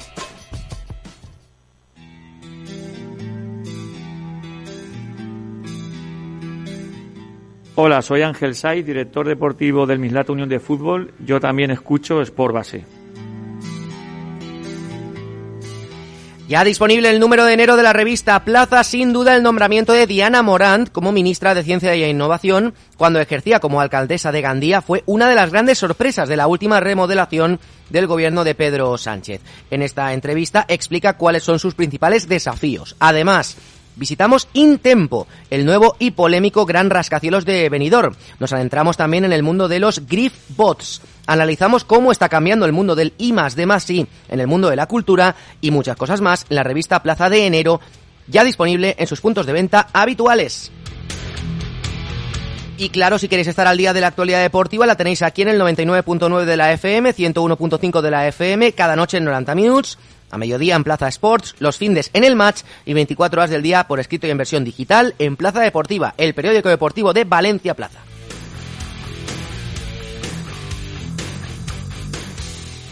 Como decíamos anteriormente, ya estamos en eh, tiempo de tertulia con el Atlético Benimar Picaña y ya tengo aquí a cinco integrantes de la directiva del eh, club. Voy a empezar, como no, por el eh, presidente Alberto Bernal. Hola Alberto, muy buenas. Hola, buenas noches. Eh, segunda vez que vienes al programa, ¿eh? Sí, encantado de estar aquí. ¿Cómo van las cosas por, por el club ahora mismo? ¿Todo bien? Sí, sí, la verdad que bien. Estamos trabajando y a ver si pasa este tema de la pandemia ya y, y a seguir trabajando. También tenemos al eh, vicepresidente Rafa Ojeda. Hola Rafa, muy buenas. Hola, buenas tardes, ¿qué tal? Tú no viniste la, la otra vez, pero bueno, eh, ¿cómo está siendo esta temporada para, para el club? Imagino que, que una temporada pues eh, positiva porque, aunque seguimos en pandemia, es verdad que todo va un poquito mejor que, por ejemplo, la, la temporada anterior, ¿no? Sí, al final, pues bueno, esta situación que estamos viendo todos, pues es muy complicada. Intentando torear de la mejor manera posible, porque ahora día sí, día también te cae uno, te cae otro, y luchando contra viento y marea. La verdad es que esto se está siendo un poco complicado para Benimar y para todos los clubes, pero bueno, con ganas y pues eso, para empujando para adelante. Eh, tenemos también al eh, tesorero del eh, club, Carlos Felipe. Hola Carlos, muy buenas. Hola, buenas noches. Eh, tú eres el que maneja la, la pasta, Eh, podríamos decir, ¿no? Sí, eh, en realidad ocupo dos cargos. Soy secretario del club y también de tesorero. Entonces manejo el dinero y manejo todo el sistema administrativo del club. Con lo, cual, eh, con lo cual, dejémoslo en que maneja, ¿no? Podríamos O decir sea, que sé que es el amo de todo. el, el- el presidente manda menos que, que- que tú, ¿no, Carlos? Pero, pero todas las decisiones pasan por el presidente. Eh, como, como debe ser, como debe ser. Eh, tenemos por aquí también a José Palacios, directivo y entrenador del eh, Prebenjamín. Hola José, muy buenas. Buenas noches. Tú también estuviste la otra vez. Sí. Eh, ¿Lo recuerdas como una buena experiencia? Sí, claro. Pues hoy, hoy te va a tocar hablar bastante también, ¿eh? Ah, vale, Ya vale. Te, te voy avisando que te va a tocar eh, hablar bastante. ¿Qué tal el, el equipo pre-Benjamín esta temporada? ¿Cómo bien, va? muy bien. Vamos primeros. Y Pero me- bueno, es lo que menos lo que menos importa. Sí, pero si vais primeros, inmejorable, ¿no? Podríamos Sí, decir que, vamos, que muy todo, todo fenomenal. Y por último, eh, tenemos también a Ramón Roch, directivo y entrenador del equipo de veteranos. Hola Ramón, muy buenas. Hola, buenas noches. Eh, en tu caso, ¿tu equipo cómo, cómo está este, esta temporada? ¿Cómo lo estáis llevando todo? Bueno, pues muy bien, la verdad, porque es un equipo que, bueno, que se formó hace tres o cuatro años. Eh, empezamos pues, con carencias, poco a poco hemos ido a- adquiriendo jugadores y tal, y bueno, ya en este momento estamos compitiendo. O sea que bien, muy bien, la verdad que muy contento, gente que se involucra mucho, a pesar de ser veteranos con 40 Sí. y pico de años, vienen a entrenar y, o sea, muy bien, muy bien, muy contento. Luego hablaremos más de más detalladamente de, de ese equipo de, de veteranos y de todos los equipos en eh, general, pero Alberto, eh, como hemos dicho, vinisteis hace dos temporadas. Eh, ¿Qué ha cambiado en el Atlético Benimar desde, desde entonces? Eh, ¿cómo, ¿Cómo son las cosas por allí? Con una pandemia de, de por medio, que no había en, en el momento en el que vosotros vinisteis. Eh, no sé si, si seguís, eh, pues eso, arrastrando consecuencias o ya un poquito más, más desahogados después de- superar esa pandemia. La verdad que aún estamos con la pandemia y nos ha costado bastante a nivel de todo, de pues muchos problemas de salud, muchas pues eso, suspensiones de partidos, bueno, problemas, eh, pero bueno, somos un club de amigos, somos muy fuertes y estamos luchando contra contra todo. Eh, lo ha dicho Rafa antes que estamos en, una, en un momento donde sí que es verdad que, que, bueno la cosa eh, está un poco mejor que hace hace un par de años cuando empezó todo, pero es verdad que estamos teniendo muchos muchos contagios. Eh, ¿Cómo estáis llevando eso en el club los, los entrenadores principalmente? Porque imagino que claro al final pues tendréis niños que, que faltan a los entrenamientos porque por una por un lado o por otro o se contagian o tienen contactos con, con X personas. ¿Cómo estáis llevando eso para, para el desarrollo de estas de estas semanas? Bueno, al final es, es un problema. Sobre todo si, vamos, si esto va más. Ahora en, e- en estos momentos justamente es, en- es lo que menos estamos sufriendo. Porque estamos teniendo suerte y los niños, dentro de lo que cabe, no se están contagiando.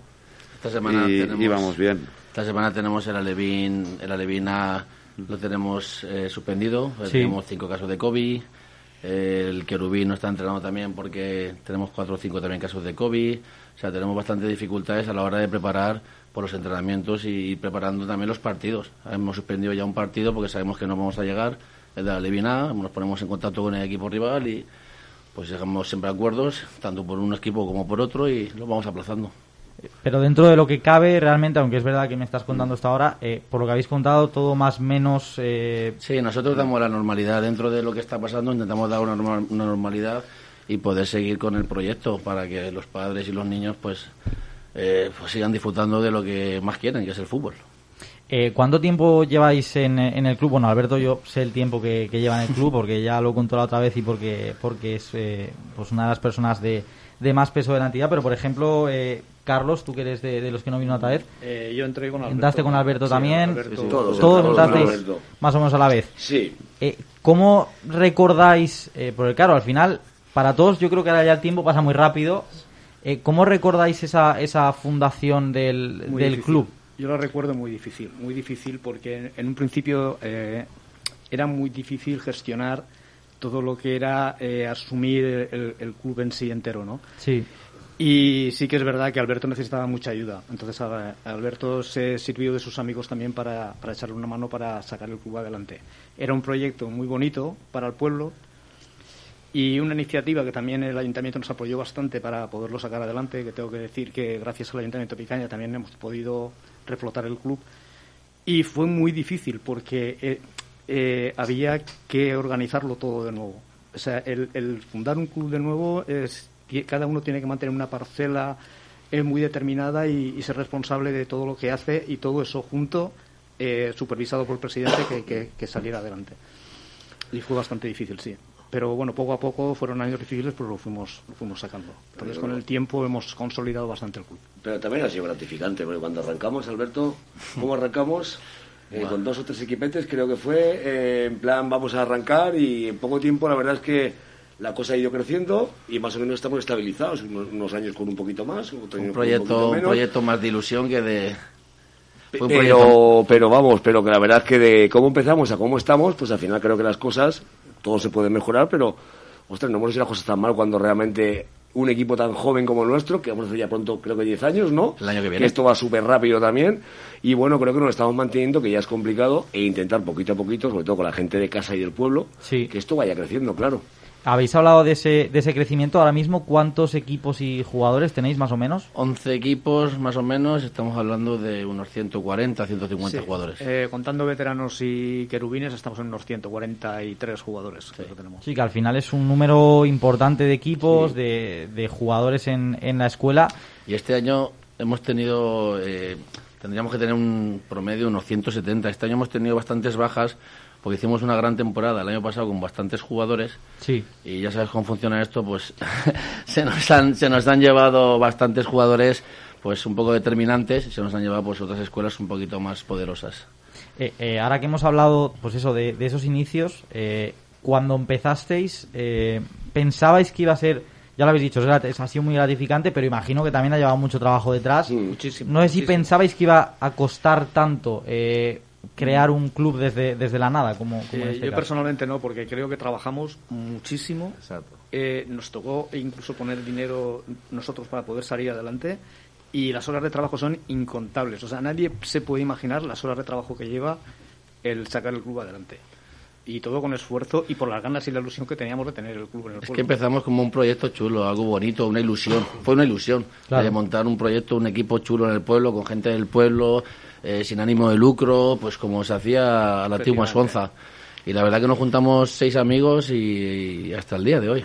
Pero Sí. duro, duro.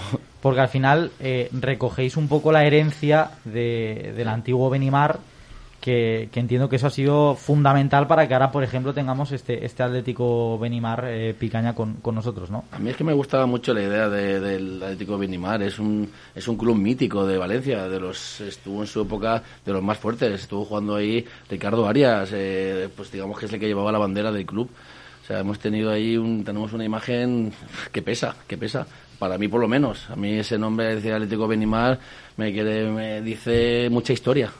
Eh, eh, ¿Cómo recordáis al, al Benimar eh, de antes? Por ejemplo, tú, Ramón. eh, Hombre, eh, yo lo recuerdo bien y además de cerca porque en esa época yo estaba en el Valencia Juvenil Sí. y jugábamos en los terrenos del Benimar, ahí en Nazaret, que era uno de los mejores campos que había en ese momento. Con lo cual coincidía muchos partidos y los veía jugar y tal. Bueno, y la verdad es que muy bien, era un club importante y era el club que, que un poco referencia en Valencia. O sea que lo recuerdo de cerca. Valencia Juvenil, ahí hay calidad, ¿eh? No, no, no, no, bueno, Sí. calidad no sé si había, pero en aquel momento estaba allí. No, bueno, eh, eh, pues ya me contaréis después si, si había calidad o no, pero, pero todo apunta a que, a, a que sí. Ya hemos hablado de, de ese número de, de equipos que tenéis, ese gran número de jugadores. No sé si tenéis eh, alguna previsión de cara a próximas temporadas, algún objetivo marcado eh, para aumentar equipos o... Estamos hablándolo ya hace tiempo, que estamos intentando encauzar un proyecto, porque el proyecto nuestro es crear un club eh, pues a la vieja usanza, que nosotros queremos un club que los niños se sientan identificados con sus colores, como éramos antiguamente. Lo estábamos hablando hace un rato, que tú antiguamente en el equipo del barrio, tú jugabas en el equipo de tu barrio y no querías jugar en el de al lado, parecía que te estabas poniendo, le estabas engañando. O sea, nosotros queremos enfocar un poco el proyecto nuestro a ese, porque con los clubes tan grandes que tenemos pues, cerca, eh, con otras categorías tan altas, nosotros para poder hacer categorías altas tenemos que empezar a sembrar desde abajo y que los niños y los padres se sientan identificados con nuestro club, que les guste nuestra forma de trabajar y que con eso podamos tener un crecimiento y poder llegar a ganar ligas, ganar categorías y que los niños se sigan quedando en el club del pueblo. Eh, eh, ¿Cuál diríais que es la clave o, o la seña de identidad de ese proyecto que, que tenéis en, en el Atlético Benimar? La clave yo creo que ha sido, a pesar de las dificultades que hemos tenido, eh, la unión eh, que hemos tenido entre nosotros, entre los directivos, y que hemos sido capa- capaces de aguantar eh, temporadas muy difíciles. Entonces yo creo que esa ha sido la clave porque eso nos ha hecho más fuertes. Y cada vez que hemos salido de un momento difícil, se ha fortalecido el club. Hemos tenido todos más ganas de trabajar. Eh, muchos nos hemos querido ir del club, yo el primero, porque a veces eh, el estrés nos, nos superaba. Pero yo creo que eso, eh, por otra parte, nos ha fortalecido, porque, porque vemos que hemos hecho una cosa bonita, vemos que el pueblo está contento. Eh, como, como dice nuestro alcalde, o sea, quiere que los niños del pueblo tengan posibilidad de jugar a fútbol en su pueblo, que no tengan que desplazarse a otros sitios. Entonces, ese proyecto nos ha ilusionado. Y, y yo creo que eso ha sido la clave, que, que, hemos tenido ilusión en poder seguir adelante con el, con el proyecto que teníamos en, en principio idealizado. Claro, es que al final, eh, pues lo que decimos, vais ya para, para 10 años, eh, los cinco estáis desde la fundación realmente. Eh, eh, entiendo que habrá habido alguna discrepancia entre vosotros también. eh, que Muchas, siempre- muchas. ¿Cómo- Y las que quedan. ¿Cómo, es bueno. ¿Cómo son esas reuniones en las que pues, Yo quedáis tengo, para hablar? yo tengo, yo tengo un amigo, gran amigo, que le llamo muchas veces hermano, que lo tengo aquí al lado mío, que a mí me decía muchas veces, dice, las cosas se tienen que romper para que se puedan arreglar. Y tenía mucha razón, al principio no lo entendía y me enfadaba con él, porque además somos de sangre caliente los dos, y pero al final lo he entendido. Y muchas veces hay que discutir y discrepar para que llegar a donde hemos llegado. Se tienen que discutir las cosas hasta el momento de romperse y después con armonía se arreglan. Y la verdad que hasta el día de hoy es lo mejor que hemos hecho, porque todos los que estamos aquí hemos discutido, todos. Todos, todos. Y Todos el que, más, el que menos hemos querido salir corriendo del, del, del proyecto, porque al final, por unos motivos, por otros, pero estamos aquí, estamos con más ganas que nunca. Y llevamos nueve años y vamos para el décimo, que queremos hacer un décimo con dos narices. Y muy chulo además, ¿eh? Muy chulo además, sí. Luego, luego hablaremos de eso, pero claro, lo, lo has dicho tú, Carlos, lo ha dicho también eh, Alberto, que en algún momento, pues, quien más o quien menos ha querido eh, o ha planteado dejar el, el proyecto, supongo que al final eh, el resto tira para que no se vaya y lo vais haciendo así, ¿no? Que, que sois importantes eh, todas las piezas y cuando uno a lo mejor duda un poco, el resto tira, ¿no? Por ejemplo, Ramón. Sí, eh, yo es que creo que, que eso- esos momentos llegan, ¿vale? Que estás ahí, que tal, pues te ves un poco agobiado por el trabajo, por bien, por lo que sea, pero luego, eso luego empiezas a hablar, oye, ¿qué tal? Y entre todos empiezas otra vez a coordinar el tema, te bajan los humos, tú vas a empezar a ver ya una cosa más bonita, una cosa que, que es esperanzadora, y bueno, bajas un poco ya el nivel del cabreo que llevas, por la razón que sea puntual, y la verdad es que luego pues que haces una cena, charramos, oye, pues mira, vamos a hacer esto, vamos a hacer lo otro, y la verdad es que todo va al río, va al cauce y muy bien, la verdad es que muy bien. De momento muy bien, de momento no ha habido ninguna discrepancia tan grande como para decir, no, yo me voy de aquí y no vuelvo más. Porque todo lo contrario, luego tienes el apoyo de los compañeros y eso es importantísimo. eh, los más eh, temperamentales de aquí sois eh, vosotros dos, Alberto, Rafa, o, o- o vais todos, todos, todos de la mano, ¿no? Yo creo Un que, poco, pero bueno, yo creo que soy uno también. Eh, eh, ¿El más tranquilo quién sería? Yo Eh, creo Están entre José y Carlos. entre José y Carlos, sí. Sí, más o menos lo que, lo que me imaginaba un poco. El, el resto un poco terremotos, ¿no? Podríamos Sí. decir. Sí, yo soy muy impulsivo. Sí. Después tengo al vicepresidente Ojeda que pues, me relaja de vez en cuando, cuando no se calienta él. Exacto. y, Yo- y- Y, de- cuando no aparece otro, y ¿no? si Y- no, cuando aparece otro, pues bueno, al final, bien, al final todos amigos. La clave, la clave de todo esto es la buena. Como podrás ver, que confiamos, yo Sí, y Ramón, sí. hay mucha confianza entre nosotros y al final eso, quieras o no, se plasma a la hora de trabajar y se plasma a la hora de, de estar juntos y a la hora de tomar decisiones también, ¿eh? que al final se toman siempre en grupo y... En un, Bueno. club, en un club es que vienen decisiones complicadas y vienen momentos eh, pues difíciles. Tienes unos planteamientos de club y igual te se va el director deportivo, igual, ¿sabes? Siempre hay situaciones que tienes que ir afrontando y problemas de equipo, de entrenadores, que al final tienes que ir hablándolo. Problemas económicos, o sea, todo, todo hay que hay que hablarlo y hablarlo entre los entre los que estamos. eh, problemas económicos principalmente hablamos con, con Sí, el, Carlos, el tesorero, sí. ¿no? Eh, Aquí en este club sí. el único que maneja el dinero es el señor Carlos. Eh, es verdad que ha sido muy difícil para el club eh, mantenerse eh, económicamente, porque hemos tenido temporadas. eh, yo recuerdo el año que empezó lo de la pandemia. Sí. tuvi- tuvimos la gran suerte que en febrero suspendimos eh, eh, eh, todos los partidos de, de liga porque nos hubiera costado muchísimo llegar a final de temporada. Ten en cuenta que somos un club eh, de los clubes que tenemos las cuotas más bajas de todos los que hay en Valencia para que los niños puedan jugar. Eh, tenemos otro problema añadido y es que siempre hemos tenido falta de patrocinadores. O sea, hemos sido un club que no hemos tenido dinero que nos ha venido de un patrocinador que ha dicho, pues vamos a pagar esto, vamos a pagar lo otro, os vamos a ayudar económicamente. Hemos tenido eh, siempre carencia de esto de patrocinadores. Y hemos contado únicamente con una subvención municipal que, que nos ha dado el Ayuntamiento de Picaña, no mucho, pero que nos ha ayudado un poquito siempre a salir adelante. Y, y es verdad que en el- eh, cuando empezó el año de la pandemia, eh, empezaron los problemas también laborales de los, de los, de los padres. Claro. Eh, había mucha dificultad para pagar cuotas, había muchos recibos devueltos, impagados, y nosotros eso lo asumimos también. Lo asumimos porque entendíamos que no era plan de ponerles eh, un lazo en el cuello a los padres porque era difícil también la situación para ellos. Entonces, nos ha costado, ha habido momentos que nos ha costado mucho y de, a día de hoy acabamos todas las temporadas muy justitos de dinero por, por, por lo que te digo, porque tenemos unas cuotas muy bajas y todo lo que se gana se invierte en los niños del club.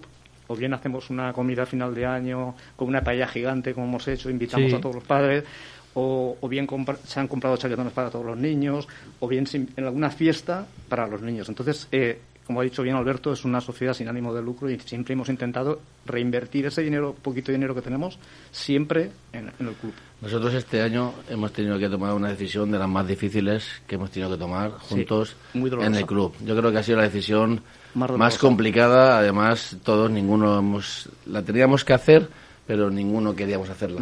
Nosotros Mm. teníamos el proyecto del, del amateur, Sí. lo hemos tenido en el preferente, y lo tuvimos en preferente dos años, además bien situado, y el año pasado decidimos que, que nos teníamos que deshacer de él. Si queríamos mantener la escuela al nivel que queríamos mantenerla con nuestra manera de actuar con los chiquillos, de sus cabalgatas, de sus cositas, de eh, en la materia era insostenible. Y estando, insostenible. y estando en preferente, Por el tema patrocinadores. y el tema, el tema estando en preferente no lo tuvimos, lo tuvimos que Lo tuvimos en segunda, subimos a primera. O sea, en segunda ya se, se mantuvo la amateur más o menos bien. En primera ya y empezó a costar mantener, porque claro, eh, suben las fichas, suben los arbitrajes. Y luego ya en preferente. eh, Muy mucho complicado. más. Ya son eh, tres árbitros por partido. eh, sube todo una, una barbaridad. Entonces nos fue una decisión muy dolorosa tener que deshacer. la más dura que hemos tomado en estos nueve años. Eh, eh, al final, eh, entiendo que todo viene derivado un poco también por, por la llegada de la, de la pandemia, que no sé si ha sido en estos años el momento más duro o a nivel económico que ha tocado vivir, porque claro, al final también nos pilló a todos un poco eh, de imprevisto. Creo que es que nadie se podía esperar algo así, ¿no? Ese ha sido el, el momento más, eh, más difícil eh, a la par con el empezar o, o incluso más. Sí, eh, más. El empiezo fue difícil porque había que hacer un desembolso inicial para, para organizar administrativamente el club y, con- y configurar el, el club. O sea, ha- hacía falta un desembolso inicial, ¿vale? Pero el, lo de la pandemia fue el, el rompernos la racha de que íbamos poquito a poquito manteniéndonos en la línea y aquello nos rompió un poquito los esquemas.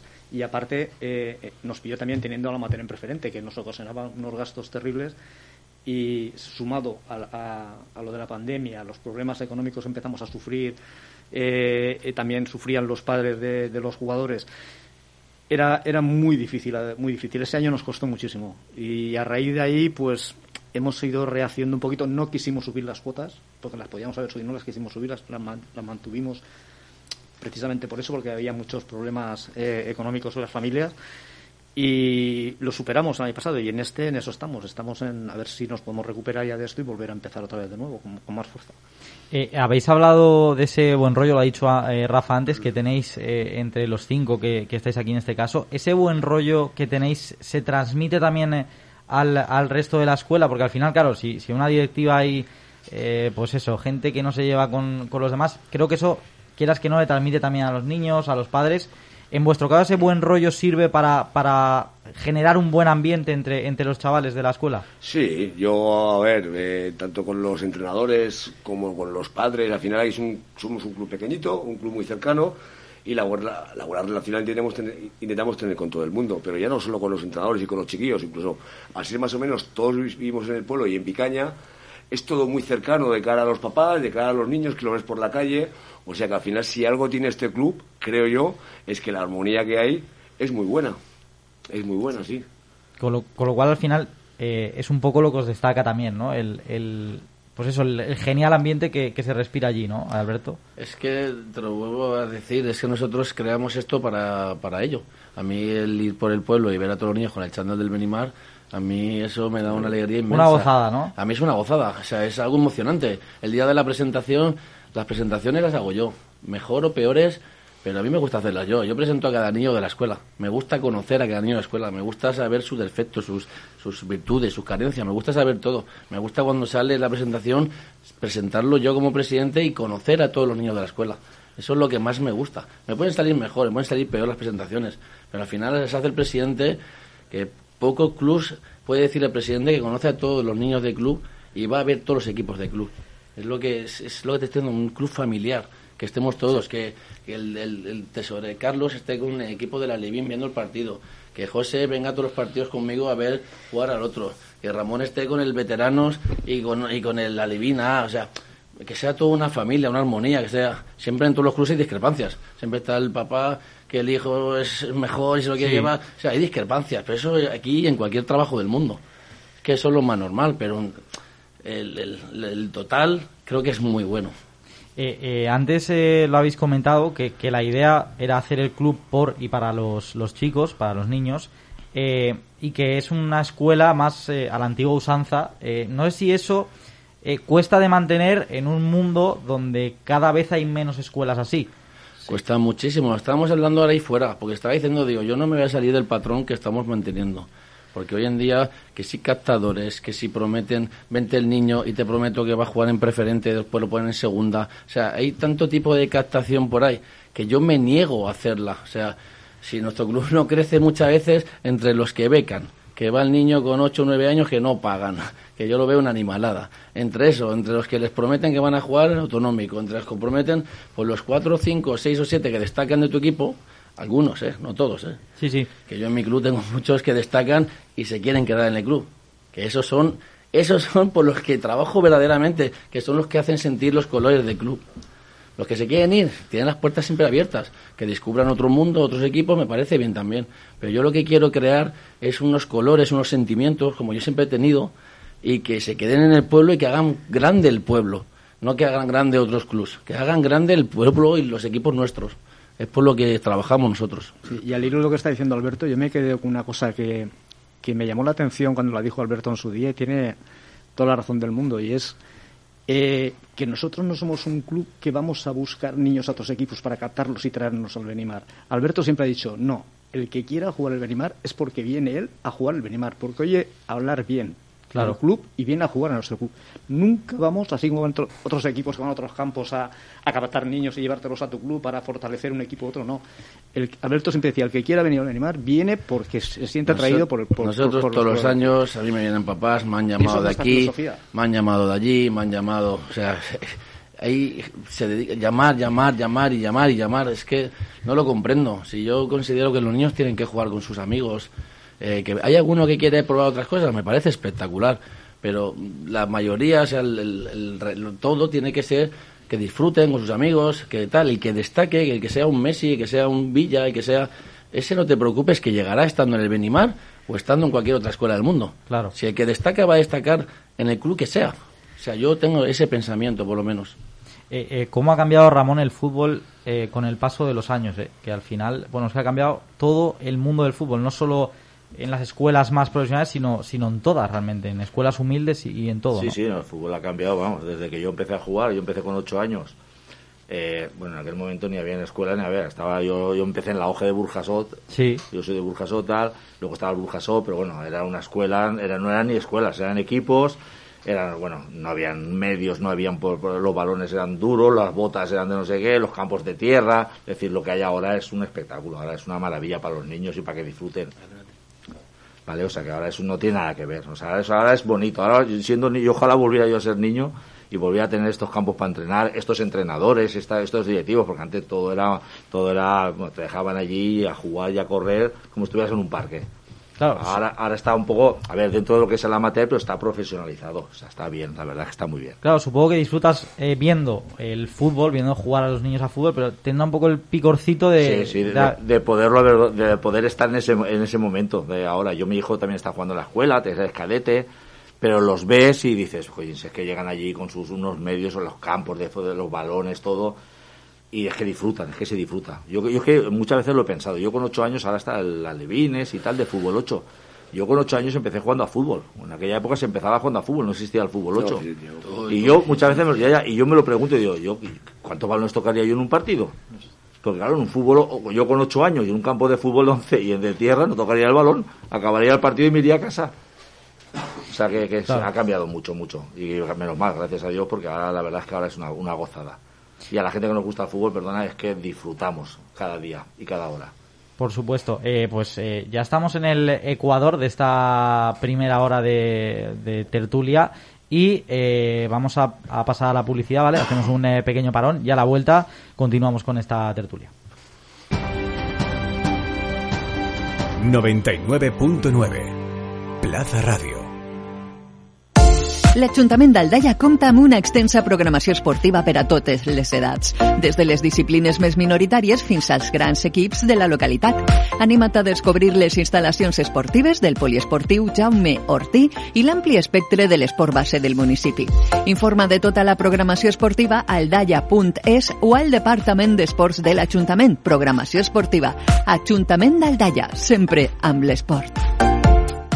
Tres victòries seguides han llançat a València Bàsquet a Europa. Victòria, molt important, victòria importantíssima de València Bàsquet, victòria de molt valor del quadre taronja amb sis jugadors professionals, Prometeas Patra 68, València Bàsquet 71. I a més, l'equip està recuperant al fi a tots els seus jugadors. Después de este pequeño break por COVID, parece que dejamos un poco al lado pues esa racha de, de 89 bajas en 26 partidos oficiales. Tenim a el liderat del grup A. El maig de 99.9 Plaza Ràdio. Dimarts, des de les 8 de la vesprada, viu amb nosaltres l'onzena jornada de l'Eurocup que enfrontarà a València Bàsquet i al Budugnós de Pocdoritxa. Amb la direcció de Paco Polit, la narració de Sergi López, el seguiment informatiu de Maxi Jarque i els comentaris de Carlos Martínez.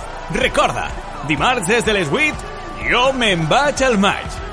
Valencia Basket, Budugnost. ¿Te gusta el fútbol base? ¿Quieres que tu marca o empresa llegue directamente a futbolistas, familias, clubes y escuelas? Escribe a comercial y conviértete en colaborador de Sportbase, el programa de fútbol base de la Comunidad Valenciana. Recuerda que puedes escuchar Sport Base todas las veces que quieras a través de nuestro podcast. Descarga y disfruta ya de todas las temporadas de Sport Base a través de 999 plazaradio.es y también en nuestros canales en iVoox y Spotify.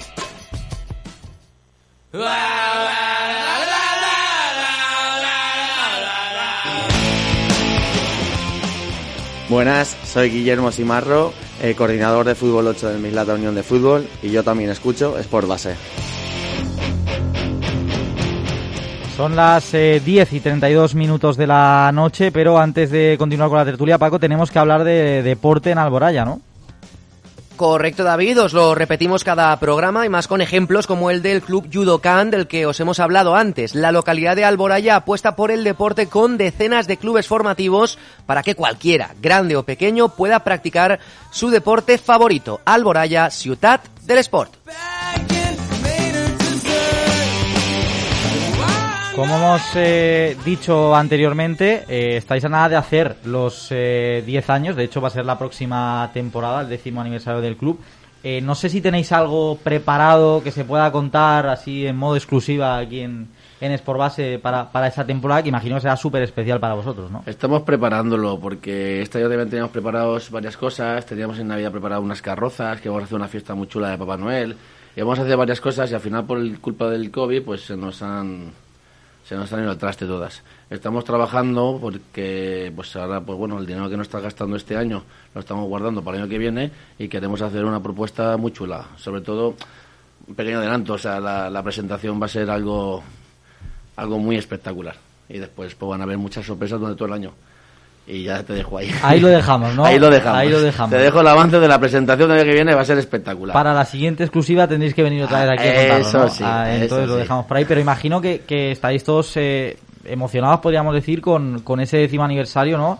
Eh, no sé si imaginabais que después de, de esos inicios, eh, después de 10 años, estuvierais todos aquí. Pues yo la verdad que no. No- no confiabas, ¿no? No, la verdad es que no. Empezamos, lo que te he dicho antes, empezamos con mucha ilusión, pero eh, había muchas piedras en el camino y todos nos hemos caído y nos hemos dado la frente. Entonces, eh, nos ha costado levantarnos y yo sí que esperaba que por el camino eh, el grupo se fuera perdiendo porque porque, porque los problemas te hacían... Sí, por el desgaste, podríamos sí, decir, ¿no? Sí, pero sin embargo ha sido al revés. Yo creo que nos hemos hecho muy fuertes y, y hemos sabido darnos la mano todos y, y salir adelante. Entonces, no lo esperaba, pero sí que es un- para mí un, un motivo de satisfacción el estar aquí todos después de tantos años. Al final es que esto le sumas también los problemas que tienes de club a nivel internos, pero también cada uno tenemos nuestra vida personal. Y cada uno tenemos nuestros problemas y nuestras dificultades personales, que le añades después eh, pues eh, la dedicación al club. En ese momento donde te das cuenta los compañeros que tienes al lado. Que si tú tienes dificultades personales y no estás mucho a la altura en el tema del club, ellos te están tapando y te están ayudando. Y es lo que te hace seguir y decir, joder, es que tengo unos chavales al lado mío, y, pero increíbles. Y eso aún te da más ganas de seguir. Si en los momentos débiles que has tenido problemas personales, ellos han estado ahí ayudándote más, pues aún te da más fuerzas para seguir con esto. Eh, eh, ¿Cuál es el resumen que haríais de, de estos 10 años eh, del club? ¿Con qué cosas eh, os quedaréis? ¿Qué destacaréis de, de estos primeros 10 años del Atlético Benimar? Es complicado. Han, pas- han pasado, la verdad es que han pasado volando, ¿eh? Yo Sí, sí que- eso, lo que dice Carlos tiene su parte de razón, que ha habido dificultades, pero joder, es que hoy veníamos hablando en el coche hablando, hostia, ya han pasado 10 años. Eh, yo me quedo al final que, por lo que te he comentado un poco antes, que empezamos con dos, tres equipitos y al final la escuela ha crecido y, bueno, me queda la satisfacción de que estos 10 años, cuando la escuela ha ido creciendo, mal de tono hemos hecho las cosas. Todo es mejorable en esta vida, pero sobre todo la unión que has visto que hay aquí en, este, en esta junta directiva y, y yo sigo pensando la buena unión que hay con nosotros, con la gente de fuera, tanto padres, jugadores, entrenadores. O sea, son 10 años que hemos estado, creo que a un buen nivel, donde hemos conseguido cosas que nunca se había conseguido en Picaña, como poder jugar en preferente dos años, que pensábamos que iba a ser un viaje de ida y vuelta y al final nos, nos hayamos afianzado en la categoría y sobre todo la- el crecimiento de la escuela. A ver si conseguimos que o bien el cadete o bien otro equipo pueda pegar un pasito más y crecer como club. Pero la verdad es que han pasado, a mí se me han pasado rápido. Eso quiere decir que pese a los problemas, solo pesa mucho más los buenos momentos que hemos vivido que los malos que también los hemos tenido. Hemos crecido a nivel profesional también. a- todos los entrenadores están eh, con su carnet de entrenador. O sea, hemos crecido a, a nivel profesional también mucho. Eh, tenemos un proyecto deportivo. O sea, todo en general hemos crecido, hemos sumado. Pero el- si me quedo con algo, es que empezamos con un club familiar y seguimos con un club familiar. No nos hemos salido de la hoja de ruta del principio. Eso es con lo que me quedo yo. Eh, eh, ¿Cómo es la relación con los papás y las mamás de la escuela? Pues es lo que te he comentado antes, la mayoría de las veces el 95% es espectacular. Después siempre tienes Sí, pues sí. el que no está contento que si su hijo juega, que si no juega, que si pues bueno, con ese tema ya tenemos que lidiar. Yo intento siempre hablar con todos los padres e intentar eh, negociar, pero el- el- la totalidad en, en conjunto para mí es perfecta. Yo yo voy con mi con el pueblo y voy con la cabeza más alta que, que Dios. O sea, yo estoy trabajando para ellos. Eh, me cuesta dinero, o sea, es que estoy súper orgulloso de lo que estamos haciendo en total, en todo el equipo. Yo creo que la relación con los padres es muy buena, porque además cualquiera de nosotros somos muy asequibles a los padres. O sea, nunca vienen a mí y le, y le- por ejemplo, Alberto, te le decimos, no, vete a hablar con fulano. O sea, eh, los atendemos bien, eh, Sí. son muy as- son, son asequibles, o, o te llaman al móvil, o lo, lo atendemos, cualquiera de nosotros podemos atender a cualquier padre. Somos muy de creo que casa. Cualquiera de nosotros nos puedes ver en cualquier partido recogiendo balones. O nos puedes ver, es verdad. Yo voy a todos los partidos y yo no me pongo a la grada, me pongo a recoger que balones. Igual que yo, cualquiera. pueblo, Vivimos en el pueblo, todos nos vemos. Yo veo, yo salgo por el pueblo, voy a comprar y me encuentro a los padres y hola Carlos y tal y me saludan. Y es que somos del pueblo. Es que lo que hemos conseguido aquí es que están jugando eh, eh, en el 80% los niños son del pueblo. Entonces somos todos del pueblo. Entonces nos vemos, eh, son vecinos en cualquier en cualquier eh, acto del pueblo, en, en la calle, en el paseo, en el parque, en cualquier sitio. Entonces eso nos, nos, nos acerca bastante. En, en tu caso, José, como entrenador del Prebenjamín, la relación con los papás también eh, muy buena, supongo, ¿no? Sí, sí, súper bien. Vamos, ellos, ellos son todo. Eh, cuéntame un poco cómo, cómo son los niños, cómo es el equipo. Eh, ¿Te hacen caso? Eh, ¿Se portan bien? Porque claro, al final están empezando todos, imagino. Eh, ¿cómo, ¿Cómo lo llevas, lo de Sí, al final Prebenjamín? son, son como si fueran todos mis hijos. Lo, digo esto porque ellos empezaron conmigo, tenían tres años, no eran ni querubines. O sea, que, que al final Y- ya lleváis unos cuantos añitos todos, por ¿no? eso. Hoy por hoy, pues, pues, como te digo, como si fueran mis hijos, los padres súper bien, y bueno, y el fruto, ahora se está, se está dando y se está notando, pero no por los resultados. Es más, pongo el caso de este fin de semana, que íbamos ganando en la primera parte y yo les pregunto a ellos, eh, ¿cuánto vamos? Y me dicen que no lo sabían. Eh, imagínate el, eh, eh, vamos, el objetivo que tienen. O sea, pasárselo bien y, y disfrutar. Que podríamos decir que al final es un poco la, la marca del, del Atlético es. Benimar, que es pues eso, que los, los niños, eh, pues los que empiezan los más pequeños, los, los más mayores incluso, jueguen para divertirse y no para competir como estamos viendo en, en muchos otros casos, que bueno, es lícito también, pero que lo que vosotros queréis es que los niños se diviertan y que jueguen para eso, para divertirse. ¿no? Nosotros, el equipo infantil, por ejemplo, el, no sé decirte, 60-70% de la plantilla eh, llevan desde querubines con nosotros. Tú acuérdate que yo llevaba el equipo de el infantil, ese que ahora es infantil. ¿Ya, ¿Ya no lo llevas? No, no, no. Ya, ya eso ya... Ahora- Pasamos buenos Mi sucesor ahora es José. Empecé también yo con ellos de querubines y esos mismos niños que yo empecé de querubines, eh, la mayor parte de ellos eh, están ahora en el infantil. O sea, quiere decir que lo que estamos sembrando se está recogiendo un poco. O sea, mm, por eso te he dicho antes que estamos orgullosos del- de que seguimos con la misma hoja de ruta de como empezamos. Al final eh, entiendo entiendo Rafa que lo que más os enorgullece es que esos niños que empiezan eh, que pues a lo mejor es su primera experiencia jugando a fútbol van, van pasando los años y en vez de, de irse a otros clubes eh, deciden quedarse en el en el Benimar no que, que al final es un poco el objetivo que vosotros Aquí te voy a hacer yo una, una, una nota, porque a mí me gusta eso, pero siempre está el niño que sí que destaca de verdad, que es el caso de, de Rafa. Rafa tiene un hijo de un infantil que está jugando en el autonómico, no autonómico. Mm. Ahí sí que digo yo, el mismo club tiene que ayudar y empujar al niño ese a que crezca. Por ejemplo, el hijo de Rafa eh, pegó un salto muy grande y directamente lo ficharon en un autonómico. Eh, ahí sí que hay que el- eh, ayudar el mismo club, decir, venga, tú tienes cualidades, tienes tal, creemos que puedes llegar, pues estás en, en- en la élite de esa categoría. Ahí sí que, sí que te da gozo verlo jugar en esas categorías. Y de esos tenemos dos o tres niños que han estado en nuestro club, en nuestra escuela, que nos hemos criado y están jugando en el top, en el top de, de- la élite del fútbol, con esas edades. Sí, pero que al final, eh, salvo esas excepciones, eh, lo, lo principal para vosotros es que los niños que están quieran, quieran continuar, porque además de que ellos continúan, seguramente por, por cómo hablan del club, que al final eh, entiendo que es, que es que es muy bien, eh, pues os, os hacen llegar más niños y, vais creciendo poco a poco, pero realmente lleváis un, un ritmo bastante bueno, porque si en 10 años son 11 equipos, 140 eh, chavales, eh, son números que, que están muy bien, ¿no? Sí, sí, sí, son unos números a mí sí que me gustan. Y te digo, este año eh, creo que el pasado teníamos 13 equipos, este año creo que tenemos 11. Eh, hasta trabajamos mejor porque tenés el los equipos más controlados, les puedes hacer, este año les hemos hecho, eh, Papá Noel les ha hecho un detallito, una botellita de tal, o sea, puedes aún focalizar más el, t- trabajo en esos, en esos niños. Y claro, después el resultado está que no se quieran ir y que, y que sigamos creciendo con ellos. Eh, antes hemos eh, hablado de, de los inicios, pero eh, no hemos recordado que eh, pues eh, tuvisteis momentos complicados y que incluso eh, recibisteis amenazas, podríamos decir, de, de otras escuelas cuando, cuando intentabais haceros un hueco realmente. No sé si, si cómo recordáis eh, aquello eh, que, supongo que fue chocante para, para todos vosotros, ¿no?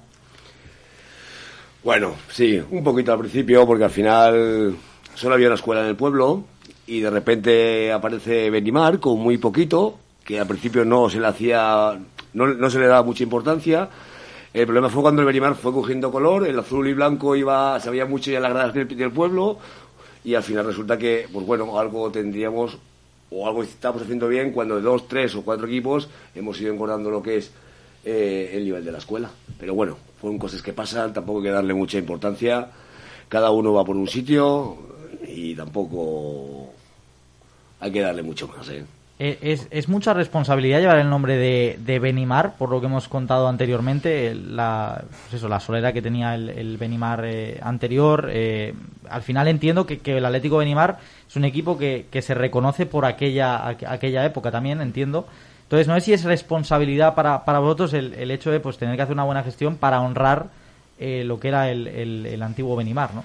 Para mí sí, para mí el, representar un escudo, unos colores, eh, ya es eh, honrar y una seriedad, un trabajo, un, no sé, eh, una educación deportiva. Eh, si encima de eso le sumas que tienes un club detrás con tantos años de historia, eh, por lo menos el, el- nosotros llevamos los mismos colores, el mismo escudo, llevamos todo, hemos eh, reflotado el Atlético Benimar de la época que tan fuerte y tan conocido fue.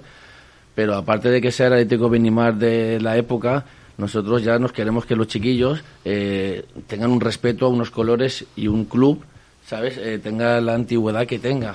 Eh, claro que pesa, tiene que pesarles a cualquier niño y a cualquier directivo del club. Tiene que ser una responsabilidad muy grande eh, llevar el escudo en el pecho de Atlético Benimar. Eh, hemos hablado antes del eh, pre-Benjamín de José, pero no sé si hay algún equipo pues que esté peleando por, por objetivos, que está haciendo una buena temporada y que, que queráis destacar y, y contar cómo, cómo está siendo esta, esta temporada para ellos. Claro, tenemos varios equipos. Tenemos el, el cadete, que está peleando ahí para subir a primera regional. Está haciendo una temporada magnífica, que los chavales se están esforzando con el cuerpo técnico, donde está también Ramón de delegado. Y la verdad que muy bien. Tenemos eh, un Benjamín también en segundo puesto. Eh, tenemos muchos equipos que, a su, aunque no estén arriba, están esforzando y están trabajando durísimo para poder representar a nuestro club. Es que estoy encantado con los que están arriba y con los que están abajo. Por eso resaltaría también a Levin B que tenemos, que ha ganado dos partidos seguidos, que no había ganado todavía ningún partido y ha ganado dos partidos eh, seguidos estas dos semanas pasadas. Y yo resaltaría ese equipo, por ejemplo, que tiene un nivel de esfuerzo y de mejora brutal. Eh, eh, lo que veo también es que estáis pluriempleados, en este caso Ramón eh, delegado, entrenadores veteranos, eh, lo lleváis bien, ¿no? Bueno, lo de yo creo que es que aquí casi todos tenemos la- somos delegados porque además incluso cuando estaba en la amateur cuando no podía ir uno pues iba el otro es decir es lo que te ha dicho antes Alberto el presidente es que estamos un poco trabajando para todos entonces todos somos yo estoy ahora de, de delegado de segundo ahí con el cadete pero bueno si hace falta pues seré delegado del, del Benjamín o seré del otro si en ese momento pues el que está no puede ir ¿sabes? Y quería hacer una colación de lo que habéis dicho de la importancia del Benimar. Sí. Yo creo que nos pasa a todos y a mí me pasa continuamente, es que cuando voy a jugar o bien con el cadete, con el veteranos, siempre hay un padre, siempre hay un árbitro, siempre hay un jugador del equipo contrario que viene y me dice, y no, vosotros sois del Benimar de antes, digo, sí, es que yo jugué allí, o sea, siempre, siempre, siempre hay alguien que te dice, oye, pues yo jugué allí, che, qué alegría. tal. Incluso me han pedido hasta camisetas, oye, ¿nos podéis vender camisetas de esas, de esas rayitas, tal? Porque creo como recuerdo, o sea, que, que sí que el nombre pesa mucho y nos hace aún ser más responsables. Eh, igual que le he preguntado a José por, por su equipo, te pregunto a ti, Ramón, por el, el de veteranos en este caso, ¿cómo, ¿cómo es el ambiente? Porque claro, imagino que al final son gente que, que está jugando porque le encanta jugar a fútbol y que supongo que quiere seguir disfrutando del Pues del es un ambiente, además, eh, el presidente es parte de- del equipo, o sea que también viene a jugar. Ah, también. También es jugador mío. Ahí es donde de- yo le domino algo a de él. recoge pelotas, Ah, Ahí es de donde yo todo. puedo mandar sobre él. El otro rato no. Pues muy bien, la verdad es que lo que te comentaba antes también, es un equipo de gente ya, pues tiene que ser mayor de 30 años, tal, gente que trabaja, que tiene que- familia, que tiene un- sus obligaciones. Y yo desde el principio que los cogimos, pues hablamos y dijimos, mira señores, yo entiendo todas estas obligaciones porque son así, pero sí que me gustaría que la siguiente obligación fuera venir a entrenar y estar con el equipo. Y la verdad es que cumplen perfectamente, estoy muy orgulloso de, de la gente, gente muy sana, gente muy sana, gente comprometida, es decir, que vamos, nosotros llegamos martes, entramos martes y jueves ahora, por ejemplo, dos días, y es que se plantan 15 o 16 a entrenar a las ocho y media de la noche, que son mucha gente Sí, sí. para ser veteranos Claro. y hasta las 10. Entonces entrenamos, tal, luego pues viene pues la cenita de luego, acabamos, nos vamos todos a almorzar, o sea, que muy bien. La verdad es que estoy muy, muy contento con este grupo porque cumplen perfectamente. Eh, así que Alberto, tú eh, te has dejado lo de lo de entrenar, que, que la otra vez que viniste sí que sí que estaba entrenando. Ya decías que tenías mucha faena, me acuerdo, pero te has metido a jugar. Eh, Yo es que te, te digo, es que me gusta estar en, en- en todo, todo lo que puedo, claro. me gusta, yo sobre todo me gusta los fines de semana seguir a todos los equipos que puedo de la escuela.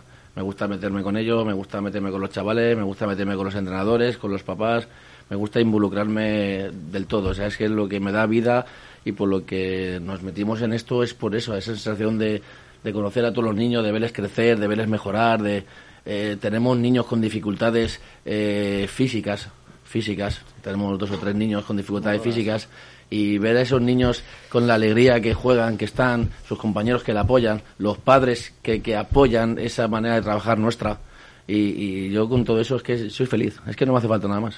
Y si tengo que jugar en el veterano, juego en el veteranos. Si tengo que recoger balones del equipo de José y irme con él de segundo, me voy con José de segundo. Si tengo que ayudar a Carlos, ayudo a Carlos. Si tengo que me preparar una cabalgata, la preparo. Es lo que me gusta, si por eso estamos aquí. Eh, ¿Cuáles eh, diríais, ya mirando un poco, un poco al futuro, eh, Rafa, que son las claves para que el, el Atlético Benimar siga creciendo en, estos próximos años? Bueno, pues seguir yo creo que trabajando un poquito mejor, porque al final el- todo en la vida es seguir dando pasitos y mejorar, seguir con esta armonía y ir de cara con todo el mundo, que es lo que creo que hemos hecho desde el minuto uno, ¿no? Eh, y la gente nos, cuando va al poli nos encuentra ahí, estamos ahí, y que la gente estamos ahí, como bien ha dicho antes Carlos, te puedo asegurar sin ánimo de lucro, pidiendo tiempo de nuestras familias para estar con ellos y seguir, pues eso, todo lo que hemos hecho hasta ahora, pues intentar cada, cada año mejorar en algo más y sobre todo intentar mantener este grupo humano que tenemos, que tenemos aquí. Eh, aprovechando que, que el año acaba de empezar, como quien dice, porque es que ya estamos a 24 de enero, que es que el tiempo pasa, pasa muy rápido, no sé si tenéis algún deseo para, para este 2022 eh, para, para el club. Yo el único deseo que tengo es que se acabe la pandemia esta, que los niños, los padres y todo el mundo del fútbol pueda volver a disfrutar del fútbol como lo conocíamos y, y con eso a mí me es suficiente. Eh, eh, Carlos, eh, ¿algún objetivo, algún deseo de cara, de cara a este 2022? Mm, Yo voy a ser un poquito más, más egoísta. Ah, me parece, me, Es me de parece- los números. Me, me parece bien, ¿eh? Me parece bien. Me Eh, parece bien. A mí eh, es un deseo que he tenido siempre, pero bueno, eh, algún día se cumplirá. Me gustaría hacer un llamamiento a, a las empresas, por lo menos de Picaña, algún- y que, que se atrevieran a patrocinarnos algún equipo, algunas camisetas, algún chand, algo que nos pudiera ayudar un poquito a poder mantener el, el club, porque ya te digo que vamos siempre muy justitos, lo poco que tenemos lo, inverti- lo reinvertimos en, en los niños. Eh, por ejemplo, este año tenemos un querubín que es gratuito que es gratuito, que los niños no pagan nada, que al club nos cuesta dinero, o sea, tenemos que pagar una liga de querubines, pagamos entrenadores. Entonces, eh, algo me gustaría que alguien dijera, ojo, por poquito que sea una cantidad, vamos a patrocinar este equipito. Ya no digo al club, sino a este Sí. equipito Ahí- le vamos a poner las Ahí camisetas. te voy a hacer una, una anotación yo. Nosotros tampoco cogemos dinero. Nosotros, el que nos quiere ayudar, eh, pues por ejemplo, nos hace falta unos chandas, unas chaquetas para los niños, eh, eh, material deportivo, lo mandamos a la tienda de deportes, le hace- lo compra, nos lo da y le hacen su factura a su nombre. Nosotros no cogemos dinero, eh, es al revés, o sea, lo que nos hace falta lo, lo compran ellos, se hacen su factura para ellos y así no hay malos entendidos nunca con el dinero. Claro, pues eh, dicho queda eh, esa parte egoísta, eh, un poco que ha dicho que ha dicho Carlos, a ver si hay si hay suerte para, para este año. No te he preguntado, eh, Alberto, por el míster. ¿Cómo, cómo es eh, eh, Ramón como, como entrenador? Tú que lo tienes ahí, porque claro, te voy a meter un poquito en, en el aprieto para acabar. Ah, yo ahí salgo, ahí salgo fácil. Se está jugando el domingo, jugar o no, ¿eh?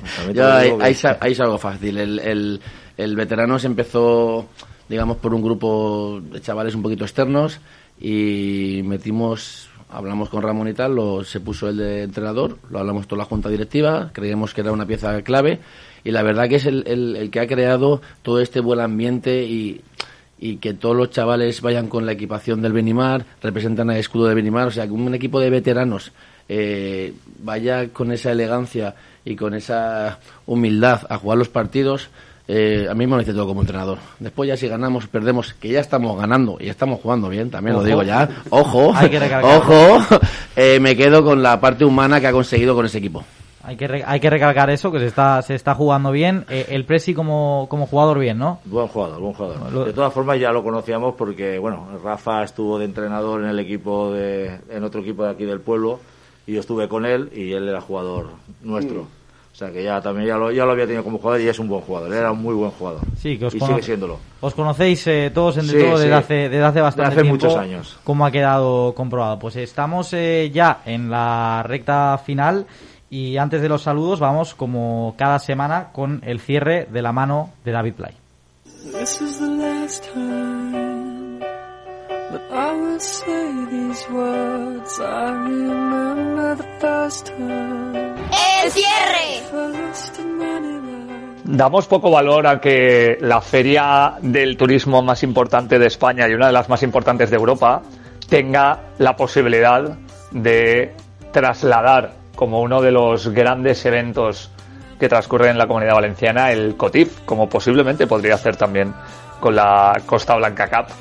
Y hay que empezar a poner en valor no solo el hecho de que se sepan organizar eventos desde la comunidad, que es algo evidente, sino también que el fútbol base en sí es una manera de hacer que los valores que se transmiten en esta tierra lleguen a muchas otras. hacer que mucha gente acabe visitando la comunidad valenciana por primera vez y decidiendo volver más allá del propio deporte y acabe incluso teniendo la opción de, por qué no, buscar la posibilidad de vivir aquí en el futuro. Así que a veces pasan ligeramente desapercibidas estas cosas, teniendo en cuenta que siempre hay más brillo para algunas otras, pero que el COTIF haya estado presente en Fitur debería ser un motivo de orgullo para todo el fútbol base de la comunidad valenciana.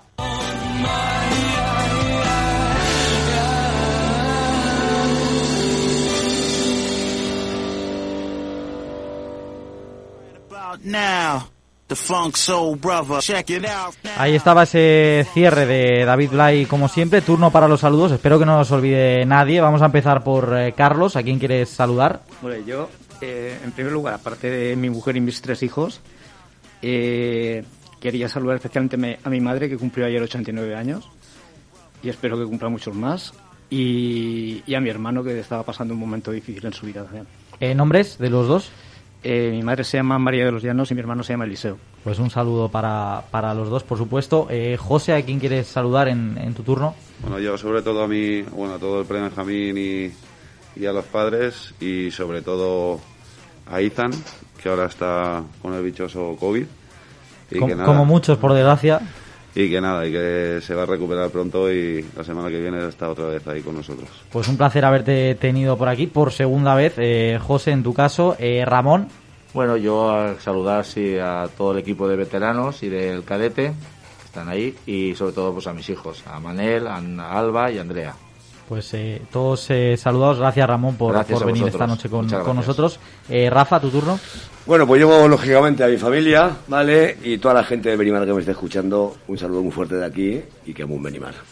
Y por eh, último, in- intuyo que el Presi va a dar un, un mensaje más institucional, ¿no? Eh, eh, Alberto.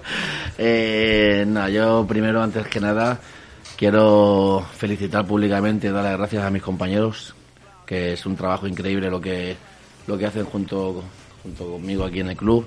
Estoy súper agradecido, lo quería decir aquí públicamente, mirándos. Eh, muchas gracias por estos nueve años y vamos para el décimo, que va a ser un bombazo el décimo. Eh, después a mi familia, que me aguantan los fines de semana. Ya, ya imaginaba yo ya que tiene, de- tiene que ser complicado. Muy complicado, muy complicado. La paciencia que tiene mi pareja eh, con tantos partidos. Tenemos tres niños en casa, Alberto, Edgar y Marco. Cada uno juega en equipos de fútbol, doblan partidos, uno con los más mayores, otro más pequeños. Y la verdad que me tiro todo el fin de semana con, con el fútbol, liados con los partidos. Vida personal, poca, poca, poca nada. Y que te acompañe tu pareja, pues también es de mucho mérito. O sea que desde aquí le mando un beso muy grande a Macarena y sobre todo al club, al club en general, a, a todos los niños, todos los papás, todas las familias, al ayuntamiento que nos apoya, o sea, todo lo que hace la familia Benimar. Eh, de aquí un saludo muy grande, que tengan mucha salud y que sigamos en esta sintonía. Pues eh, un placer haberos tenido a todos aquí, al, al Atlético Benimar. Eh, la próxima vez, no sé, Alberto, si te volveremos a tener como entrenador también, como la, como la anterior, ya lo, lo iremos viendo, pero lo dicho, muchas gracias a los cinco por, por acudir, porque ha sido una, una gozada hablar con, eh, con vosotros y que yo me haya podido estrenar en una tertulia este año con el Atlético Benimar, que es un placer, por supuesto. Creo que ya está Paco al otro lado para, para despedir el, el programa. Paco. Así es, eh, evidentemente muchas gracias a todos los representantes del Atlético Benimar Picaña, también David, abrazo grande, enhorabuena abrazo. por el programa, que siempre mola siempre Siempre mola escucharlo, lo presento sí. yo. Enhorabuena por el programa y nosotros cerramos este episodio de hoy gracias también a Juan Lafuente que estuvo al frente de los mandos técnicos, David Ferris en coordinación y en la presentación de la tertulia os habló Paco Polit. La próxima cita va a ser el lunes de la semana que viene a partir de las 9 en punto de la noche. Enseguida va a estar el podcast disponible en 999plazaradio.es y ya lo sabéis, toda la información 24 horas del día en www.esportbase.es. Os dejamos ya a punto de llegar a las 11 en punto, Sony 59 y enseguida llegan Manolo Montalp y Salva Folgado en 90 minutos y la última hora del mercado de fichajes. Por ejemplo, eh, Comert, el eh, nuevo central del Valencia Club de Fútbol que está a puntito de ser oficial por parte del club valencianista. La semana que viene, más fútbol base, más formación, más Sport Base.